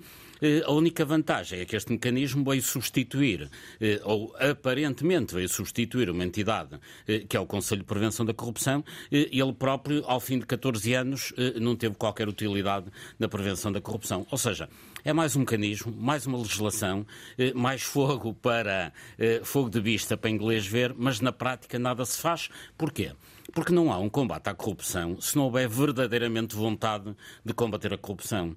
Eh, não vale a pena estabelecer muitos códigos de conduta no papel, muita legislação no papel, se não houver vontade de o fazer. E o que é facto é que nós, nomeadamente ao nível do que é o centro eh, de tudo, de toda esta definição de todos estes modelos, que é o Parlamento, eh, temos também lá dezenas de deputados cuja vida é usar o seu lugar em benefício particular de empresas a que estão associadas. Portanto, se no próprio Parlamento há mecanismos que permitem que os deputados passem a vida a fazer negócios, como é que um Parlamento com estas características vai ele próprio reformar eh, toda a administração, todo o Estado, eh, se a entidade que pode induzir a reforma precisa ela própria de ser reformada? Portanto, enquanto não houver vontade política para combater a corrupção, tudo o que se faça é apenas questões formais, eh, é para enganar eh, a população fingindo que se está a combater a corrupção, que é aquilo que efetivamente nós temos.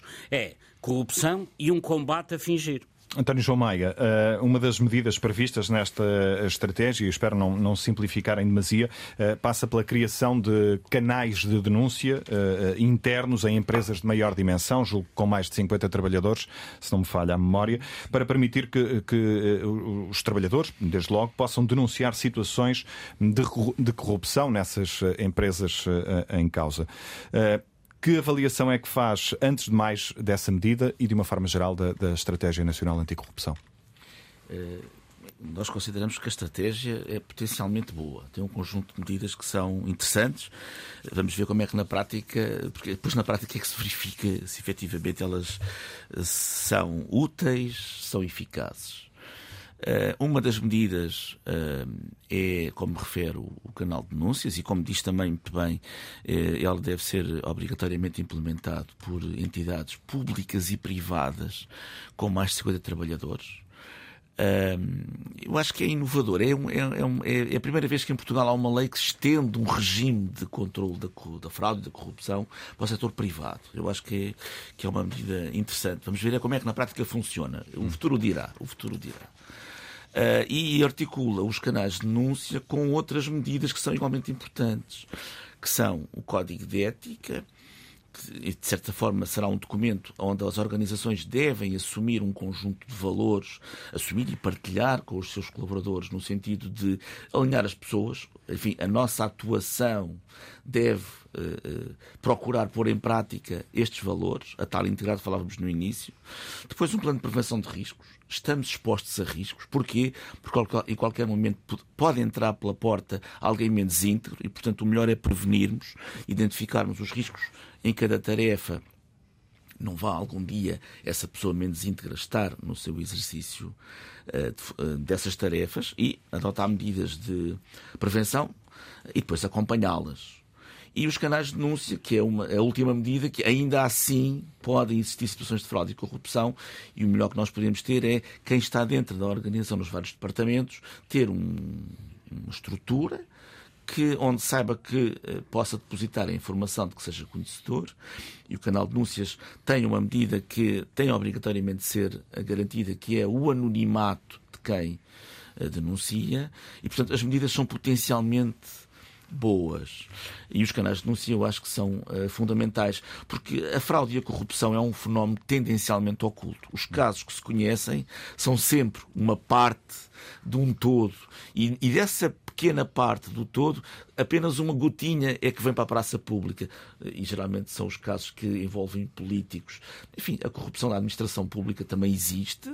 Essa não tem sido objeto da mediatização que tem sido a função política, o que também se percebe. A função política tem uma responsabilidade maior e se calhar é por isso que os portugueses, quando são perguntados, respondem que a classe política é tendencialmente corrupta. Será verdade? Eu presumo que não. Mas os dados, todos os dias, na praça pública, são difíceis de sustentar uma, uma percepção diferente. Hum. Mário Tavares da Silva, uh, estão reunidas as condições para garantir uh, conforto e proteção uh, potenciais denunciantes?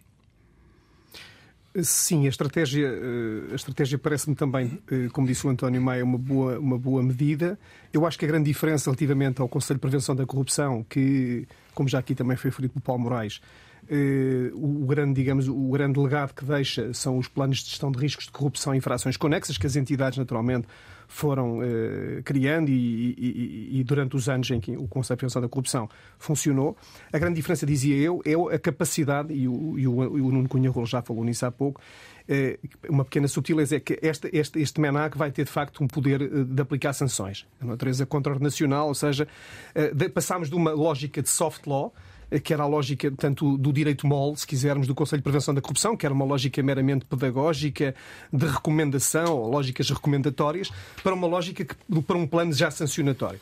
Isto pode ter alguma capacidade dissuasora sobre as instituições, naturalmente, uh, ou sobre as entidades e sobre os responsáveis das entidades, por garantir que uh, um aspecto crítico que foi muito sinalizado pelo Conselho de Prevenção da Corrupção, que é a atualização dos planos de gestão de riscos de corrupção, e, e dos seus instrumentos de controle. E, e, como também já aqui foi referido uh, pelos colegas de painel, não basta ter os documentos, os instrumentos de controle aprovados e, e, conhecidos por todos, é preciso que eles sejam verdadeiramente operacionalizados e postos em prática.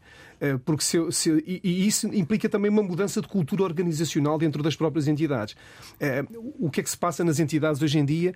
Muitas das vezes estes instrumentos de controle são construídos numa lógica de cima para baixo.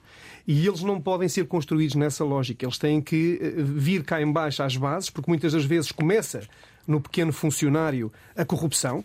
Nós não nos podemos esquecer que, eh, no caso das câmaras municipais, eh, por exemplo, é muitas vezes o funcionário que está no guichê do Departamento de Urbanismo que diz a alguém eu tenho aqui um gabinete de arquitetura que lhe pode resolver o seu problema e dá um cartão desse gabinete de arquitetura e esse gabinete de arquitetura, por sua vez, é do familiar do diretor do Departamento de Urbanismo. E, portanto, é, na pequena, é nestes pequenos pormenores que muitas das vezes começa a corrupção. E, portanto, é, quando eu, a questão dos instrumentos de controle, os códigos de ética, os planos de gestão de risco, quando eu digo que tem que envolver numa lógica de baixo para cima, é precisamente com este sentido. As pessoas têm que perceber verdadeiramente que a corrupção não está só cá em cima. Começa muitas vezes por baixo. Porque para que ela possa ocorrer nos níveis superiores da administração, tem que haver bases operacionais por baixo. É no chefe de divisão, é nos diretores de departamento, é no funcionário que recebe, enfim, por fora um envelope. Vamos lá ver, as pessoas que ganham 600 euros, um assistente técnico, um assistente operacional numa Câmara, ou um assistente técnico num departamento de urbanismo, se lhe derem um envelope com mil euros, naturalmente, ele vai, com facilidade, viabilizar um contacto, a entrega de um cartão do, do, do gabinete de arquitetura que alguém lhe disse para entregar, para viabilizar um licenciamento de 2 milhões ou 3 milhões. Eh, e, portanto, é disto que estamos a falar. Nós temos que nos posicionar sempre em função do, do, colaborador, do servidor público que está em causa. Provavelmente, para um servidor público que ganhe 600 euros, ter um envelope por fora de mil euros é, é, um incentivo a que, de facto, entre num esquema de corrupção e, e ele próprio seja o, o, trigger, o gatilho, se quisermos, para que todo o processo criminoso se inicie. E por isso é que eu acho que é importante, e era só fechando o parênteses, eu acho que era importante esta, o MENAC pode ter um papel central numa lógica não tanto sancionatória, porque eu acho que o escopo das organizações não deve ser um, um, um scope sancionatório. Deve, como dizia o António Maia, ter uma lógica eh, preventiva, mitigadora. Nós devemos sempre colocar o foco ex ante. A lógica sancionatória de correção das patologias deve ser uma lógica de última rácio, se quisermos. Nós devemos garantir condições para que ex ante os riscos possam ser mitigados e, se necessário, então aplicar sanções. Dom Carvalho, hum, estes, a criação destes canais de denúncia uh, nos, nos, serviços e na, nas, nas, empresas uh, parece, parece-lhe um caminho acertado? Penso que sim, de princípio eh, é uma boa medida. É preciso também, é, é isto que se falou ainda agora, que é a mudança da cultura organizacional. Ou seja, não basta apenas criar os canais de denúncia, é preciso que, ao nível das organizações, se consciencialize que não é um clima de bufos, mas de responsabilização para que haja, de facto, que a organização funcione com base em regras de ética e cumprindo as regras. E isto é que é parte prática, ou seja, é que vamos esperar para ver se a estes canais de denúncia corresponde de facto uma mudança de cultura para que eles possam funcionar. Hum. Isso é importante. Estão criadas as condições para uh, dar conforto e proteção aos denunciantes? Estão criadas algumas condições. Poderíamos ter ido mais além que, até de acordo com a diretiva comunitária que, que estabelece estes mecanismos de denúncia e, e, que previa outro tipo de conforto para algumas situações mais de conflito eh, total, com, designadamente com, com eh, alguém que, a nível hierárquico ou desfia, está uh, em posição que, no fundo, deixa numa situação de vulnerabilidade e, portanto, poderíamos ter ido mais longe. Mas acho que são mecanismos importantes. Porquê? Porque poderão não só evitar que se chegue ao crime, que se chegue uh, ao crime de corrupção, prevaricação ou o que seja, mas também porque podem, de forma mais uh, rápida, e mais próxima do cometimento dos factos, chegar também ao conhecimento das entidades que têm competência para investigar. Isto também é bom. Quanto mais cedo uma investigação começa em relação aos factos, mais fácil se torna. E, isto eh, também é importante para compreendermos porque às vezes as, as, investigações são difíceis. Porque, ao nível autárquico, numa Câmara diz naquele, naquele departamento de urbanismo eh, há corrupção Todos sabem, todos que lá trabalham sabem, mas se o Ministério Público inicia a investigação e houve as pessoas que lá trabalham, ninguém sabe. Há quem defenda a necessidade de legislar um regime de colaboração protegida, algo parecido com a delação uh, premiada que, que temos, uh, uh, por exemplo, no Brasil. Não é uma alternativa, na, na, sua leitura, tendo em conta as dificuldades que conhecemos para julgar a corrupção, desde logo com a exigência de prova direta? Houve algumas alterações ao nível da legislação processual penal com, com a estratégia da corrupção. Penso que se podia ir mais longe, mas também tem que aqui se equilibrar os riscos e algumas soluções que parecem muito boas, mesmo nesses sistemas, não deram um grande resultado, os resultados estão à vista. E, portanto, também não pode ser eh, de tal forma que possa eliminar eh, garantias de defesa dos arguídos ou possa pôr em causa aquilo que é a seriedade e a objetividade da investigação. Hum. Portanto, tem que se encontrar aqui um equilíbrio. Penso que se podia ir mais longe. Há caminho a fazer uh, no sentido da criação de um regime de colaboração protegida? Penso que sim. No fundo, aliar aquilo que é a possibilidade de quem quer colaborar com a investigação não só ter benefícios ao nível processual e até ao nível punitivo, mas também ter medidas de proteção eficazes e que vão desde apoio designadamente no emprego, porque se vai denunciar, vai criar uma situação de conflito e vai ter que sair daquela empresa, é necessário que depois tenha uma alternativa, porque senão, se calhar, não denuncia nem colabora, e porque tem uma família para sustentar e, portanto, precisa desse, desse apoio, portanto, precisa de apoio económico, poderá precisar eventualmente em casos extremos de apoio até de, de alteração de identidade, de alteração do local de residência, do local de trabalho, para no fundo assegurar eh, que esse clima de liberdade para a denúncia, não só de autorresponsabilização, no fundo, nesta, neste contexto, mas também para que se sinta livre para denunciar sem temer que possa pôr em risco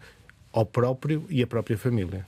Muitos dos casos que têm vindo a, a público resultam de, de denúncias anónimas. Uh, sendo que nos casos mais uh, mediáticos, como já foi aqui referido, uh, as suspeitas em causa são conhecidas praticamente de imediato. Alguém as passa à comunicação social antes de ser, muitas vezes, a maior parte das vezes, antes de ser conhecida sequer a acusação.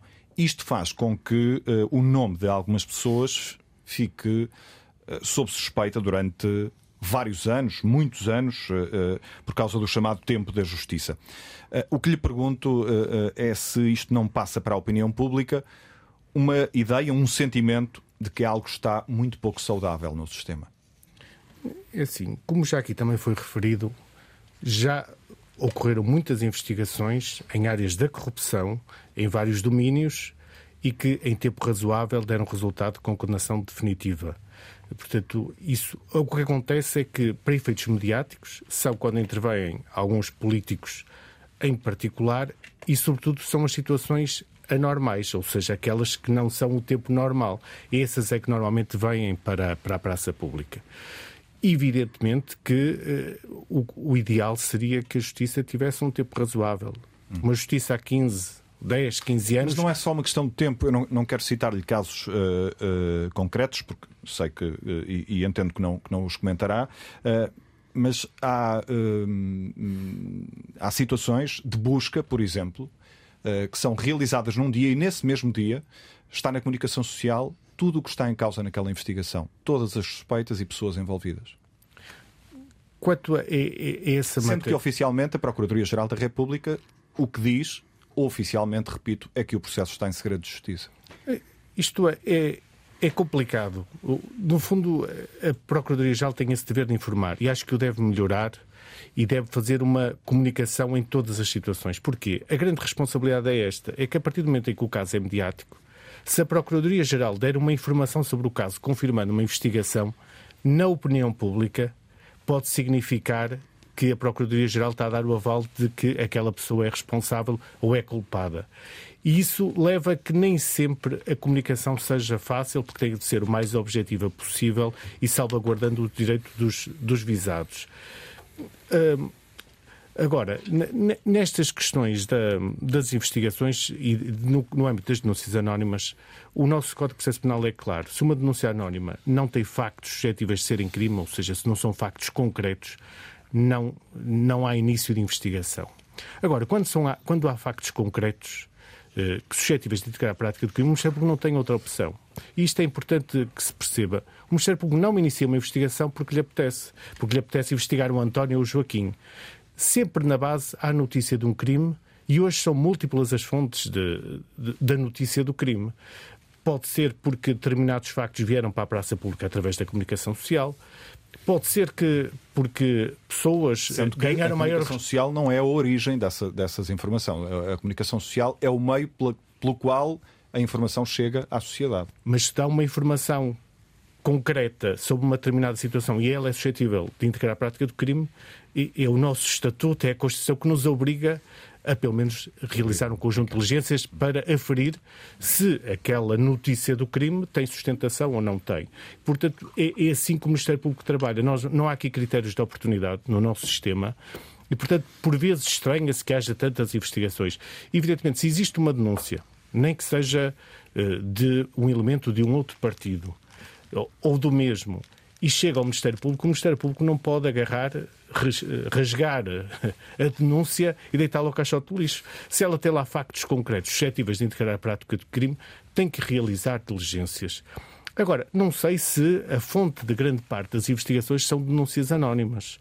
Hoje há muitos meios para uh, uh, originar investigações. Nós temos, no âmbito da prevenção criminal, aquilo que são os movimentos financeiros que muitas vezes pecam é por ser tardios, ou seja, o conhecimento da suspeita de uma prática criminosa vem eh, através do movimento eh, financeiro que é dilatado no tempo em relação à prática do facto e, portanto, a investigação aqui é mais difícil. Mas hoje, através das diretivas comunitárias que existem no âmbito da prevenção da corrupção, do branqueamento de capitais, há hoje todo um manancial de fontes de, que o Ministério Público necessariamente tem que usar e, cumprindo a lei, tem que investigar. E, evidentemente, só queria dizer isto. O Ministério Público também tem que se uh, preparar para esta nova realidade. E, portanto, também tem que internamente se organizar de, e uh, ajustar os recursos de forma a responder com mais qualidade e de forma mais célere uh, a, estes desafios que são da nova criminalidade económica ou financeira. Nuno Conha Rolo, estas, espécies, estas espécies de, de, de, de condenação em, em em praça pública, que acontecem muitas vezes antes mesmo de, de, de serem conhecidas as, as acusações, são saudáveis para, para a democracia? Conhecerem-se os casos, eh, estes casos e casinhos, e sobretudo na, parte criminal, não é? Bom, há sempre um. Vamos lá ver, há sempre aí uh, um lado. Um, o que sinaliza é que alguma coisa está a falhar, não é? Porque supostamente se é para haver segredo de justiça, se é para não se conhecerem certas, um, certas práticas um, eh, de investigação criminal, portanto, aí, enfim, aí deve haver uma avaliação por parte das próprias instituições e também política no, no que respeita a esses, eh, a, a, a esses casos. Uh, portanto, a nossa, a nossa preocupação uh, é mais uh, que uh, não sejam feitas as diligências necessárias para se averiguar, enfim, da verdade daquele caso e de, dos factos. Um, e, obviamente, também há, e depois há preocupações no que respeita à lentidão da própria justiça, enfim, que possa existir, enfim, nos casos pode estar a melhorar, mas noutros, enfim, verificamos através das várias operações uh, que, uh, dos órgãos de polícia criminal que demoram anos e anos e anos e é incompreensível, muitas vezes até para os próprios juristas e próprios advogados, portanto, como é que demora tanto tempo. Um, e uh, eu acho que, do ponto de vista da, da política, enfim, de, da governação política, das políticas públicas deste domínio, eu acho que seria de, de, de fazer, identificar quais são os problemas. Porque é que, em certos casos, há processos que demoram anos, e, e recentemente até eh, penso que alguém do, do, da, magistratura, da magistratura judicial até disse que demoram 20, 30 anos, não é? casos que demoram 20, 30 anos, uh, e, uh, e atuar. Ou seja, a vontade política, neste caso, e das próprias instituições, e estou certo que, enfim, não quero crer que as próprias instituições criminais são as principais, são, são, não, são, não digo que são as principais, mas são interessadas um, e atuarem e verificarem.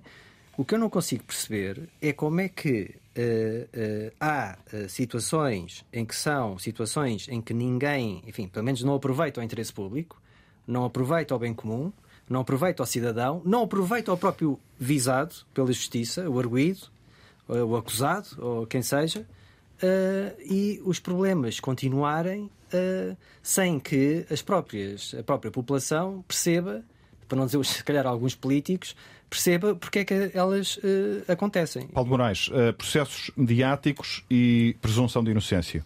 Como é que avalia a realidade portuguesa? Eu, eu, penso que tenho uma opinião algo diferente dos colegas de painel, que é assim, em primeiro lugar, a presunção de inocência não é nenhum conceito social as pessoas não se presumem inocentes. Eh, se eu eh, tiver conhecimento de alguém eh, que bateu violentamente na mulher, não vou dizer ele é presumido inocente enquanto não for condenado em tribunal. Não é assim. Eu sei que ele é culpado, depois o tribunal fará o seu caminho. Ou seja, a presunção de inocência está na Constituição, é um princípio que é marcado na Constituição, mas é para o funcionamento dos tribunais, não para o funcionamento da sociedade. Hum. Em termos sociais, e para exemplificar, quando um agente político é acusado de uma situação qualquer, imaginemos que um autarca é acusado de ter recebido luvas para aprovar um determinado projeto imobiliário. Naturalmente que, eh, se estiver a ser alvo de uma investigação pelos tribunais, eh, deve deixar a investigação recorrer, eh, decorrer. Mas se for inocente, tem todo o direito e toda a obrigação de vir clarificar a opinião pública dizendo o seguinte, meus amigos, ou público em geral, eu aprovei este projeto imobiliário porque é legal e não recebi nada. Ou seja, os suspeitos de determinado tipo de delito, eh, quando são agentes políticos, têm acesso à comunicação social, têm o mesmo acesso para se defender eh, que tem quem eventualmente os acusa. Ou seja, não são pessoas que ficam desprotegidas, coitadinhas, que não têm como se defender e têm que esperar três anos pelo tribunal. Não, Mas porquê efetivamente... é que essa acusação e defesa têm de ser feitas na praça pública? É natural que seja, não vejo problema nenhum nisso. Tem que haver um escrutínio público sobre o comportamento dos políticos.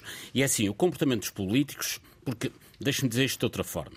Cumprir a lei, todos têm que cumprir a lei, políticos ou não políticos. Mas os políticos e os agentes públicos têm mais obrigação.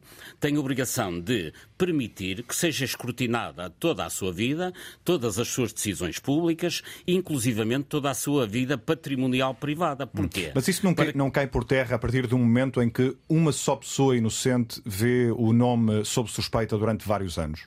Não, o nome só estará sob suspeita se a pessoa não desmentir o facto categoricamente. O grande problema é que muitos políticos estão sob suspeita, em vez de desmentirem e dizer isso é mentira e esperemos o tempo que for necessário para o Tribunal, bem dizer, não, não, eu, não, eu ainda não fiz nada de ilegal, o Tribunal que prove eh, que eu me portei mal. Isso são desculpas, passa a expressão de mal pagador. O agente político tem que ser escrutinado. E deixe-me dar este exemplo, que é talvez o mais mais fácil de perceber por toda a gente, que é se um Presidente da Câmara é acusado de ter recebido um favorecimento qualquer 100 eh, mil euros porque aprovou um determinado projeto imobiliário, eh, ele só tem que dizer, se estiver inocente, muito claramente duas coisas. Primeiro, não recebi dinheiro nenhum, como virá a ser aprovado em tribunal. E segundo, este projeto imobiliário é legal, portanto não, não precisaria de favorecimento. O grande problema é que a maioria dos políticos que são acusados em praça pública, e bem, no meu ponto de vista, não tem condições para desmentir isto. Porquê? Porque muitas das vezes estão efetivamente envolvidos, então utilizam a justiça eh, para se defender defenderem e dizerem a justiça ainda não provou nada, portanto, eh, deixem-me estar sossegado. Ou seja, eh, acabam por se estribar na, na morosidade da justiça. Não é a morosidade da justiça que os prejudica. Eles é que mantêm os lugares para, uh, utilizando a morosidade da justiça a seu favor, apenas porque não foram condenados, uh, digamos, no plano formal. E não me parece isso bem. Os políticos e os, os titulares de cargos públicos têm que saber em cada momento eh, mostrar a clareza das suas decisões e até a, a, a, forma ética como estão a tomar as decisões. António João Maia, hum, acusações e defesa em praça pública ou, ou não concorda com esta, com esta leitura?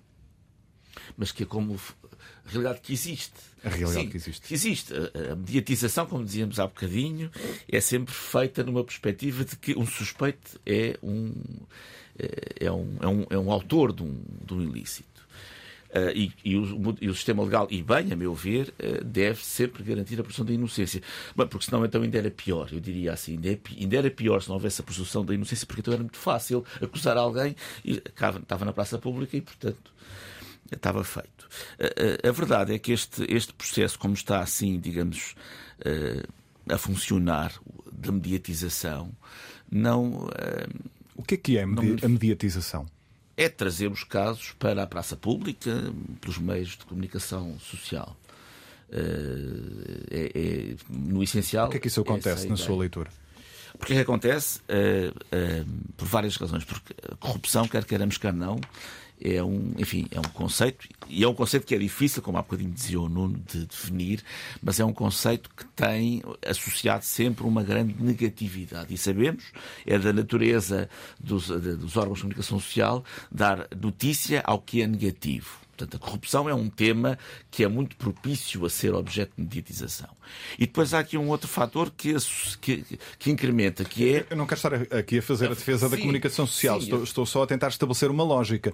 Porque se a comunicação social dá essas informações, elas têm uma origem. Sem dúvida sem dúvida que têm.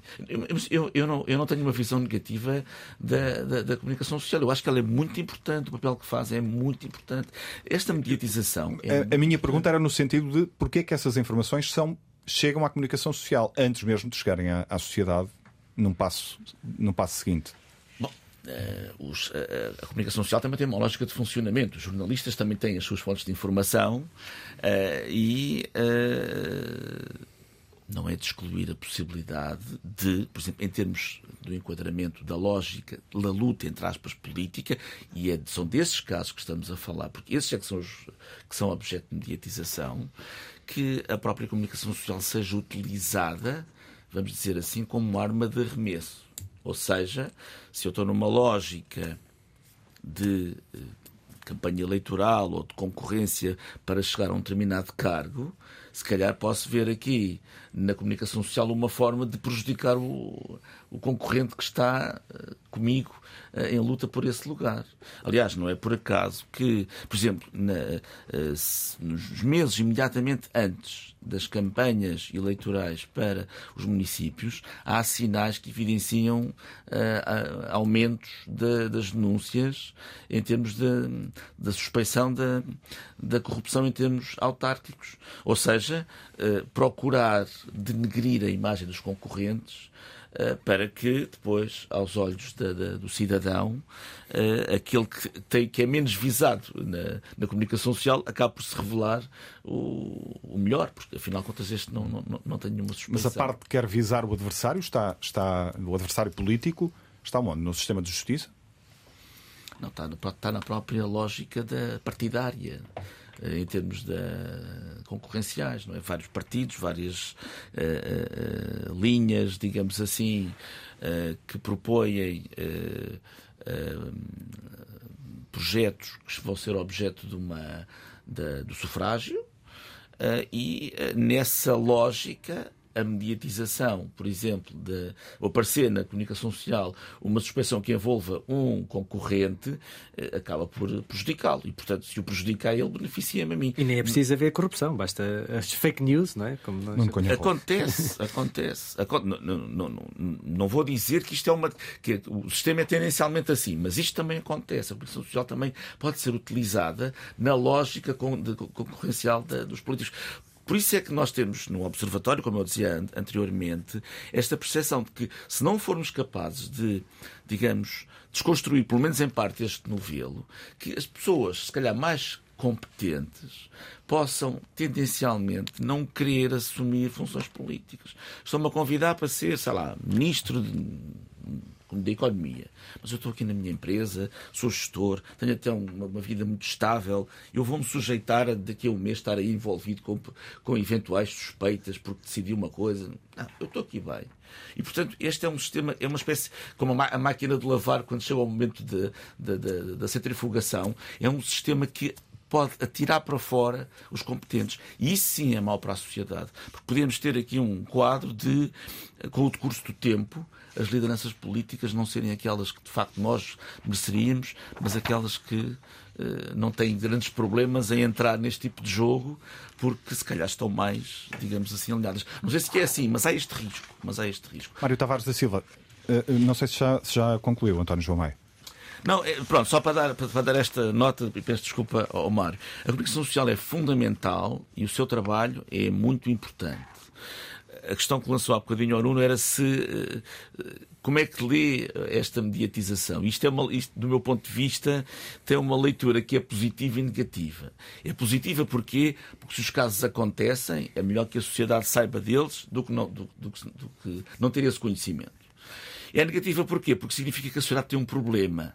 E o que é que nós fazemos? O que é que nós aprendemos? O que é que a comunicação social eh, nos pode ajudar e eu acho que a sociedade portuguesa não tem sido capaz de dar a volta a isto. Ficamos neste discurso a tirar, como, como aqueles jogos que os americanos têm, de tirar lama uns aos outros, e às vezes é isso que se vê. Eh, enfim, então, em termos depois das várias. Há um colega que chama as tribos políticas, que estão neste jogo entretidos, entre aspas, a tirar lama uns aos outros, e esquecem-se que eles estão ali para servir os cidadãos todos. E depois os cidadãos ainda tem um outro, em vez de reagirem no sentido de exigirem mais competência em termos da, da, da integridade, uh, enfim, encolhemos os ombros, rimos, olha, lá estão eles, e esquecemos que somos nós todos que estamos a pagar isto, diretamente, com os nossos impostos, e indiretamente porque isto está-nos a prejudicar em termos da qualidade do serviço público. Mário Tavares da Silva, uh, onde é que está a origem dos processos mediáticos num país que já teve um antigo primeiro-ministro detido em direto na televisão? Eu aqui não diria muito diferente do que já foi dito até aqui. Vamos ver, eh, eh, nós temos partido da assunção clara de que a corrupção eh, assenta num pacto de silêncio, numa omerta. E naturalmente que por regra, e aqui pegando, o Paulo Moraes gosta muito da sabedoria popular, eu aqui zangam-se as comadres, descobrem-se as verdades. Portanto, a lógica da corrupção vir ao ser mediatizada, os atos de corrupção serem mediatizados, muitas das vezes têm que ver exatamente com eh, as lógicas intrapartidárias e interpartidárias e com o jogo político, naturalmente, que colocam, em função das agendas e da disponibilidade de suscitar determinado tipo de temas para prejudicarem um ou outro candidato, uh, colocam os temas em cima da mesa e tra tra trazem-nos para a praça pública. E, portanto, este, este, este princípio parece-me naturalmente um princípio claro. Eh, as pessoas, por regra, que estão envolvidas nos esquemas de corrupção são pessoas que tendencialmente tendem a preservar uh, o silêncio e, preservar aquilo que conhecem sobre o esquema de corrupção e, por regra, também só o divulgam, ou pelo menos quem está quem está no esquema de corrupção só o traz à praça pública quando tem um interesse acrescido nisso. Hum, e, portanto, eu acho que este é o ponto central, é, é naturalmente esta, esta, se quisermos, este código de silêncio que está por trás deste fenómeno de corrupção, que permite, depois, muitas das vezes, que, que, este, que este tipo de informação chegue à praça pública. Se isto é bom ou mau, eu acho que a comunicação social desempenha um papel central na, na forma como endereça os assuntos. E há pouco, quando, quando fez a questão, a questão António Maia, eh, eu percebi onde é que, eu, enfim, percebi onde é que quis chegar. Enfim, quando faz a questão o que é que é a mediatização. A mediatização, e é isso que é o jornalismo, naturalmente, deve ser a circunscrição aos factos. Eh, a comunicação social não pode ser parte eh, daquilo que é a notícia em si. E esta é a parte sensível aqui da. Ou seja, pode comunicar, pode divulgar, pode mediatizar, não pode é tomar partido sobre coisas que são apenas aquilo que são. São suspeitas, factos. E muitas das vezes o que sucede, e é isso que contribui para uma certa intoxicação depois na praça pública e para uma certa mediatização perversa daquilo que é o fenómeno de corrupção, porque às vezes, muitas vezes, mistura-se tudo e aquilo que verdadeiramente até interessava até investigar e discutir e trazer para a praça pública com novos factos, que pode ter interesse até do ponto de vista pedagógico, para as instituições, naturalmente, acaba por ser prejudicado. Porque como se mete tudo dentro do mesmo saco, e é um, uma caldeirada de casos, naturalmente, isso tende, tende naturalmente, depois a, misturar aquilo que verdadeiramente é relevante daquilo que não é relevante. E a comunicação social aí, que tem feito um excelente trabalho, tem um papel central em separar, em segregar aquilo que verdadeiramente interessa do ponto de vista da relevância, face àquilo que é factualidade, que conhece e que tem a obrigação de divulgar, daquilo que é o mero jogo político, a mera tricana política. E a comunicação social está numa posição privilegiada porque tem acesso à informação e, naturalmente, a informação chega por várias fontes. Estamos na reta final. Um minuto para notas finais. Uh, começo por si, uh, Adão Carvalho. Um minuto para notas finais a propósito de tudo o que foi dito aqui ao longo destas quase duas horas. Queria apenas, a propósito deste último assunto, dizer que há aqui dois planos. Há o plano de uma sociedade democrática que é, no fundo, de sindicar os políticos que elege e que, portanto, podemos ter aqui planos que, momento, podem ser coincidentes com o plano da justiça, mas são independentes. Ou seja, o facto de uma sociedade, os cidadãos, se indicarem e a própria, o papel da comunicação social, a atuação dos políticos, eh, sendo ou não objeto de uma investigação criminal, ou essa investigação criminal eh, seguindo o seu plano, eh, o que importa é que haja serenidade de quem conduz a investigação e quem depois vai julgar e que seja alheio a esse tipo de interferências. Em segundo lugar, para que o Ministério Público possa efetivamente dirigir o inquérito, é necessário que lhe sejam dados meios. E esses meios é autonomia financeira, é eh, que a investigação criminal não esteja tão dependente de outras entidades e seja o Ministério Público a ter um papel prioritário na definição das prioridades de investigação. Nuno Conha Rolo, um minuto para notas finais. Bom, um, o que é essencial uh, no combate à corrupção uh, é haver vontade política. Uma vontade política e uma visão política também. Um, e claro, nós, e quanto mais, e esta meditização, enfim, uh, uma das coisas que pode uh, resultar é haver aqui um, um consenso mínimo básico para que uh, se ataquem os problemas onde eles existem. A começar nos partidos políticos. Os partidos políticos têm que ter códigos de ética, têm que ter comissões de ética, têm que ter um papel muito mais ativo, têm que ter, inclusivamente, até um papel de como, como, casas de democracia por excelência, não é? num sistema de uma democracia, tem que ter aqui também uh, ativos de pessoas competentes. E é por aí, para que não haja o risco de afastar as pessoas é? da política, tem que se, é importante que os partidos políticos façam esse papel e não, e não fazem.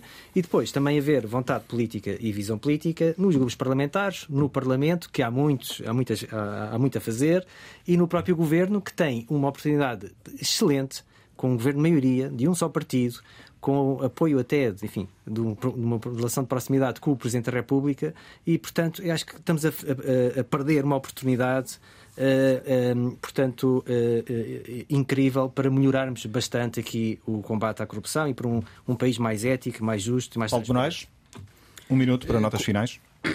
Como nota final, eu, eu, diria duas coisas. A primeira é que, de facto, Portugal é um país que tem aumentado a corrupção. Há entidades internacionais que fazem esta avaliação, eh, nomeadamente a Transparency International, o Banco Mundial, etc. E o que é facto é que no ano 2000 nós ocupávamos o 23º lugar em termos de transparência. Eh, o ano passado, ou este ano, se quiser, ocupamos o 32º. Quer dizer que descemos 10 lugares em termos de corrupção. Há que avaliar as consequências do que está a acontecer, naturalmente, mas sobretudo ver qual é a origem de todos estes factos eh, de corrupção. Eh, que daria obviamente um outro debate, uhum. mas que tem muito a ver com sim. o poder discricionário que os autarcas têm a decidir se pode ou não fazer um edifício, eh, com a contratação pública, que é ela própria também muito arbitrária face a quem decide, ou seja, a legislação que envolve muito dinheiro tem que passar a ser muito mais clara e muito mais transparente. António João Maia, um minuto para notas finais. Uh, controle, mais controle, mais conhecimento da corrupção e da fraude. Mas há aqui um aspecto que eu acho que é importante e queria fechar com isto, que é a questão da educação. Uh, são poucos os cursos universitários em Portugal que têm uma cadeira de ética. E, uh, a meu ver, enfim, a minha universidade tem, eu tenho o gosto de ser o, o professor dessa área, a meu ver, os, os cursos deviam ter essa, essa componente. Eu nunca me esqueço de uma vez, enfim, na minha anterior função, quando estava na investigação criminal, enfim, estava no Departamento de Anticorrupção, e em que alguém me dizia, num âmbito do inquérito, dizer: ouça, nós na nossa empresa recebemos engenheiros, enfim, de, saídos do técnico, e eles são uh, envolvidos em processos de contratação pública e vão em reuniões com funcionários e depois fazem-se conversas eles vêm lá, falaram-me disto, o que é que eu faço? E se tivessem tido algum, de alguma maneira alguma luz na universidade, se calhar ali percebeu, ok, estamos aqui a entrar num território um bocadinho complicado. Era fundamental que a educação, em termos académicos e ensino básico também, trabalhasse estes conteúdos com os alunos. Mário Tavares da Silva, para fechar, Muito um rápido. minuto, notas finais. Uh, sensibilização, ações de sensibilização dentro das organizações, públicas e privadas, envolvimento de todos na construção dos instrumentos de controle, criação de, de, de, módulos de formação em termos de ética no acesso à função pública. É importante que nos períodos probatórios, seja para as forças policiais, seja para enfim, as magistraturas do Ministério Público e para a magistratura judicial, seja para uh, funções de controle, seja para direções gerais, seja para municípios, que haja de facto módulos dirigidos, orientados especificamente para as questões da ética, porque acho que é aí que começa verdadeiramente o problema. As pessoas têm que ser sensibilizadas muito antes, para que depois, mais à frente, não venham dizer que não sabiam. Muito obrigado pela vossa participação no Consulta Pública de hoje. Cuidados técnicos de Guilherme Marques, produção de Ana Sofia Freitas. Voltamos de hoje a 15 dias.